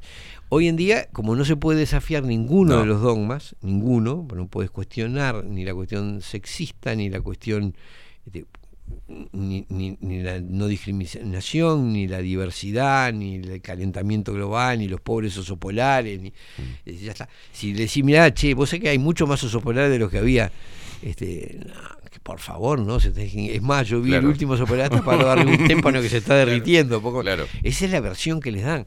Los niveles del mar no han No, no, no, subido en- además- en muchos lugares Además, te hace juro, décadas. estuve pero- viendo algunos materiales, es terrible. Es decir, dos ideas básicas. Primero, el mundo ha sido una prácticamente un amasijo de, de- de las mujeres a cargo de los hombres. sí, sí, sí, ¿tá? Es decir, las, las estropearon, las explotaron, lo cual es una historia falsificada, porque en realidad no es así. Basta ver la historia uruguaya y ver la cantidad de mujeres que han tenido roles intelectuales y políticos. que han destacado por Y- eso. Y que han destacado. No por ser mujeres. Destacaron porque eran buenas. Claro. Te digo, eh, eh, calladas, ¿no? No se, no se habla de ella, pero Juana de Ibarburú, Delmira Agustini, María Eugenia Baferreira, Idea Vilariño, Alba Roballo. Sí, Podés estar de acuerdo y o no, pero se destacaron en, su- en, en obvio, diferentes no, áreas. tu- no, pero además Claro. tuvieron roles importantes. O sea, Importantísimo. la idea de que las mujeres estaban todas recibiendo palos y lavando los platos, Mm. no es verdad. Las que es- hay una historia falsificada de esas mujeres no se habla como no se habla por ejemplo eh, de Lucía Topolansky Bueno, Eh, ha sido ha tenido los cargos más relevantes pero nunca lo consideraron un, un- un éxito del- de la mujer lo dijo ¿Por ahora? Luciano Porque no- Polanski. Las feministas también nunca me dieron pelota. Claro, porque no está dentro del discurso feminista. Entonces, toda, todo hecho histórico que contradiga lo, que- esa versión de que las mujeres han sido toda la vida unas víctimas totales y absolutas, que ha habido machismo, sí, que las mujeres hasta mediados del, de- casi mediados del siglo XX no tenían derechos civiles y un poco antes no tenían el voto. Sí, sí, sí, Y ya no- pasamos Todo eso, es verdad, eso, eso es verdad. Pero de, de mediados de, la, de- es decir, ya antes de que la legislación cambiara, había cantidad de mujeres que, te- que tenían roles, pero te diría las principales escri- les principales escritores no, no, no, por favor. No te puedo son escuchar hablando mujeres, lenguaje. son mujeres. Sí, sí, claro. Ah, es decir, pero Las siguen- que dominan las políticas educativas son mujeres. y el sistema educativo estuvo, Todo hoy el mujer. poder judicial está dominado por, por, por Y no mujeres. quiero, no quiero ser machista, ¿eh? Chicas, el sistema educativo cómo está, Y No. lo comandan ustedes. ¿eh? Perdón, pero no, no. Eh, La truchada de todo esto es que nunca estuvimos peor en el sistema educativo, nunca estuvimos peor en el sistema judicial. Esto no es porque que las mujeres estén ahí, no, es que es irrelevante, porque Claro. esas dos cosas están orientadas eh, hacia un modelo que es la destrucción, entre otras cosas la destrucción del sistema institucional. Mm. Vos tenés que quieren que pierdas la confianza en el sistema político, en el sistema de justicia, en el sistema de salud y en el sistema educativo. Es decir, la idea es destruirte por todas esas vías. Bueno, la defensa de esas instituciones no es buena. ¿Ah? No, es que ¿qué defensa van a hacer Quienes, si, quienes defienden o no, que se no, no, no la son defienden. cómplices de ese, Claro. de ese proyecto, es decir, gente que entra allí acatando esos mandamientos, es decir, están en los lugares, en los centros educativos, en el sistema de justicia, para promover ese discurso eh, dominante en el cual la cuestión sexual es fundamental, donde eh, los conceptos de justicia o de, o de, o de conocimiento se adecuan al, al mandato del momento. En fin, yo lo que, lo que quería Estamos bien, decir... ¿eh? Está- estamos bien, tranquilos, está, estamos está. No, lo que quiero decir, que esa es la idea compleja, que es lo que cuesta entender, es que cuando vos ves lo que pasa con las vacunas de Pfizer, lo que pasa en el sistema educativo, lo que pasa con UPM, que le hacen las reglas, es como si vos agarras y empezás a tirar este veneno, por, a, a desparramar veneno en el barrio, a espolvorear veneno en el barrio y, y cambian la reglamentación para que no, no tener que sancionarte. Te Claro. dicen, no, ahora, ahora sí, ese tóxico se puede Ahora sí. ventilarlo nomás que, que los, pibes, los niños del barrio. Obviamente, además, esos tóxicos después corren, van hacia las corrientes de agua, Mm. porque no, no es que lo tiran ahí. es- Después eso lo- la lluvia lo lleva, el viento lo lleva y sale, termina en el agua, destruye la fauna marina. En fin, e- ese- e- es espantoso lo que, lo que ocurre. No, pero se ve que al uruguayo le gusta chapotear en cianobacterias después en- Claro. en lo el difícil, verano, ¿no? lo difícil, y esto es lo que a uno lo, lo, lo agota a veces, es que se perciba que hay un, elemento profundo de unión entre todos esos fenómenos que parecen tan dispersos, es decir, el proyecto de destrucción educativa, el, el monopolio de las ideas de género en todos lados, la vacunación y la no sé cuánto sistemática, la censura y estos proyectos de inversión tienen la misma matriz, están respaldados por la misma por los mismos intereses económicos. Pasa que la gente no puede identificarlo o venir porque hacen un trabajo muy bueno Sí. de desvío del foco. Sí. O sea, te ponen una cosa, pero viste que eso no sigue en la polémica. Está un par de días, tres, cuatro, lo retiran de la prensa, lo retiran de las redes sociales y ya la gente no habla. Y te mandan otra cosa. Entonces va toda la gente a discutir por Bueno, aquel lado. eh, eso Está- es lo- La masa está eh, yendo al compás de lo que los Sí, políticos te- quieren que te vaya. Instalan, te instalan temas de cualquier tipo. Ahora, el- lo que yo sí digo que es constante es que las grandes decisiones pasan por lugares donde la población no se entera y no, No. discute. Y cuando vos ves, y, y ahí está el, el centro, el- ¿cuál es el elemento de unión? Es el control económico. Las empresas, Pfizer, UPM, la- el Fondo de Población de las Naciones Unidas, la UNESCO, la- los, que emiten los proyectos educativos, esos, los protocolos Sí. educativos y sanitarios, están financiados por los mismos centros de interés, por, las- Sí, sí. por, por los mismos fondos de inversión. Entonces está, per- siguen un, un- un proyecto que es global y que y, y cuál es el gran el asunto es negar que eso existe. Es decir, es negar que existe un, un proyecto que tiene eh, muchas patas y que caminan acompasadamente. Es sentido, es un poco, eh, simplemente eh, y no tan complejo utilizar el sentido común. Como volviendo a, a- lo que hablábamos hoy al principio. El problema que están diciendo estos grandes tecnócratas, estos grandes, la élite, es que el problema es la superpoblación y los recursos escasos del mundo. ¿Cómo piensan salvarlo? Bajando la población reduciendo mundial. la población. Reduciendo la Reduciéndola población numéricamente y en poder político. Y en poder. Entonces reducirla- ahí la gente puede, simplemente si se para en esa, en esa línea teórica, pero que es explícita, no es teórica, porque te lo dicen en la cara, Mm.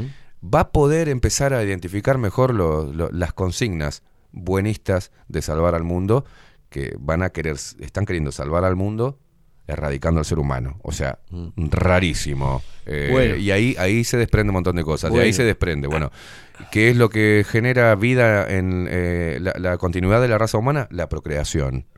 ¿Quién puede procrear? Solamente el hombre y la mujer.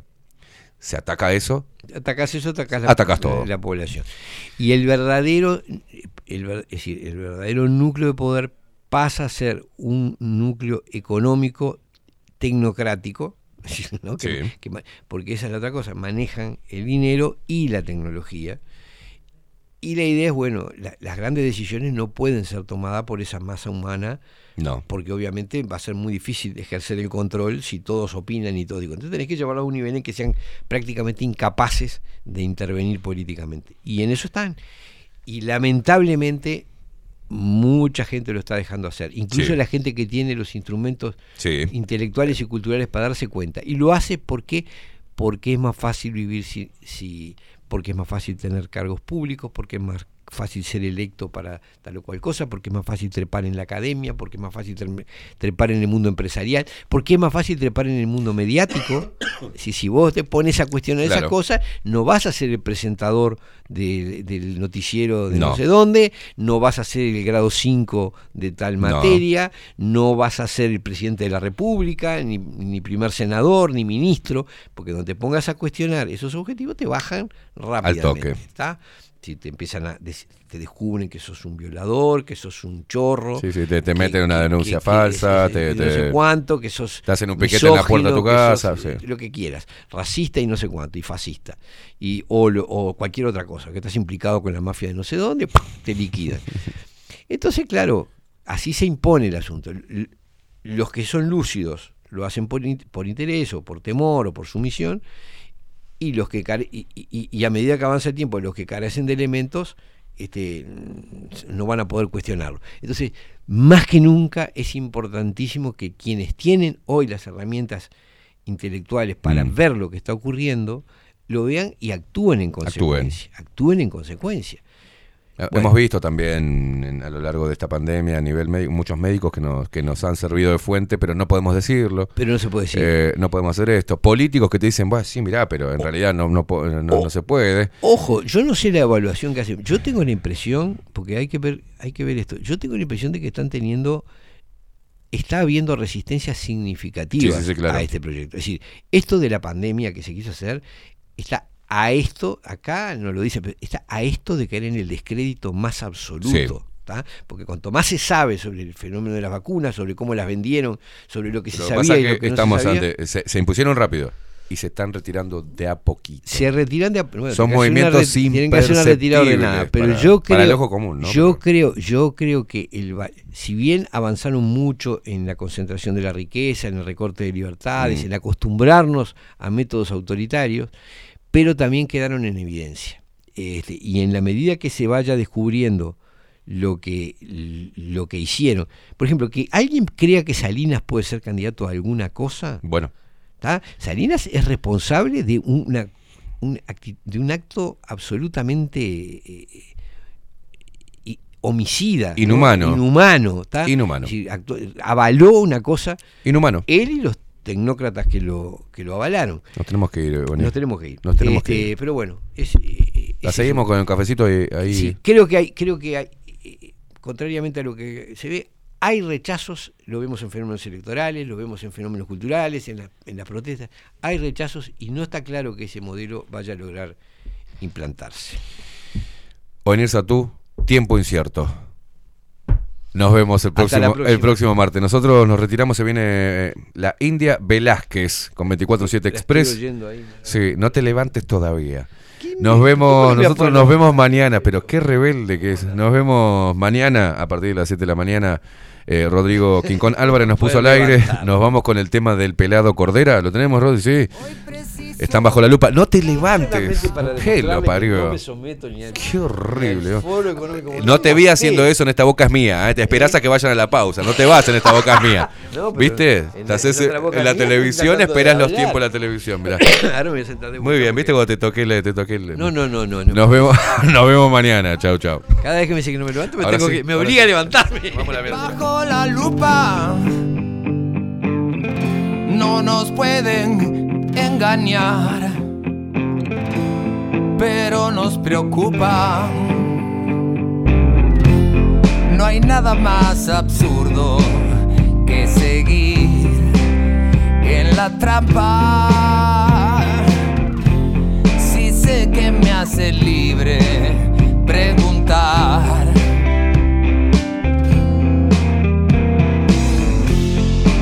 Una simple pregunta. Muchas veces alumbra. Y este maldito engaño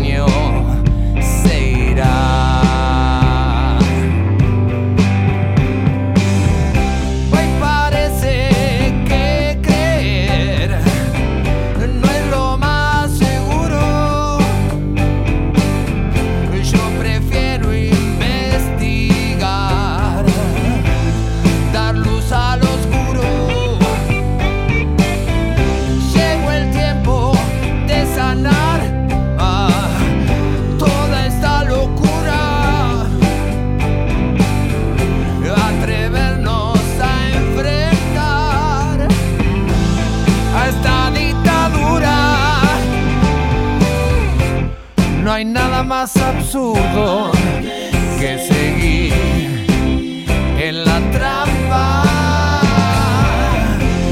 Si sé que me hace libre, preguntar.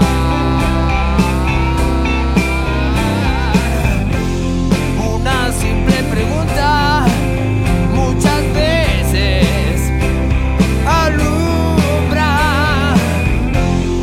y lo que era mentira.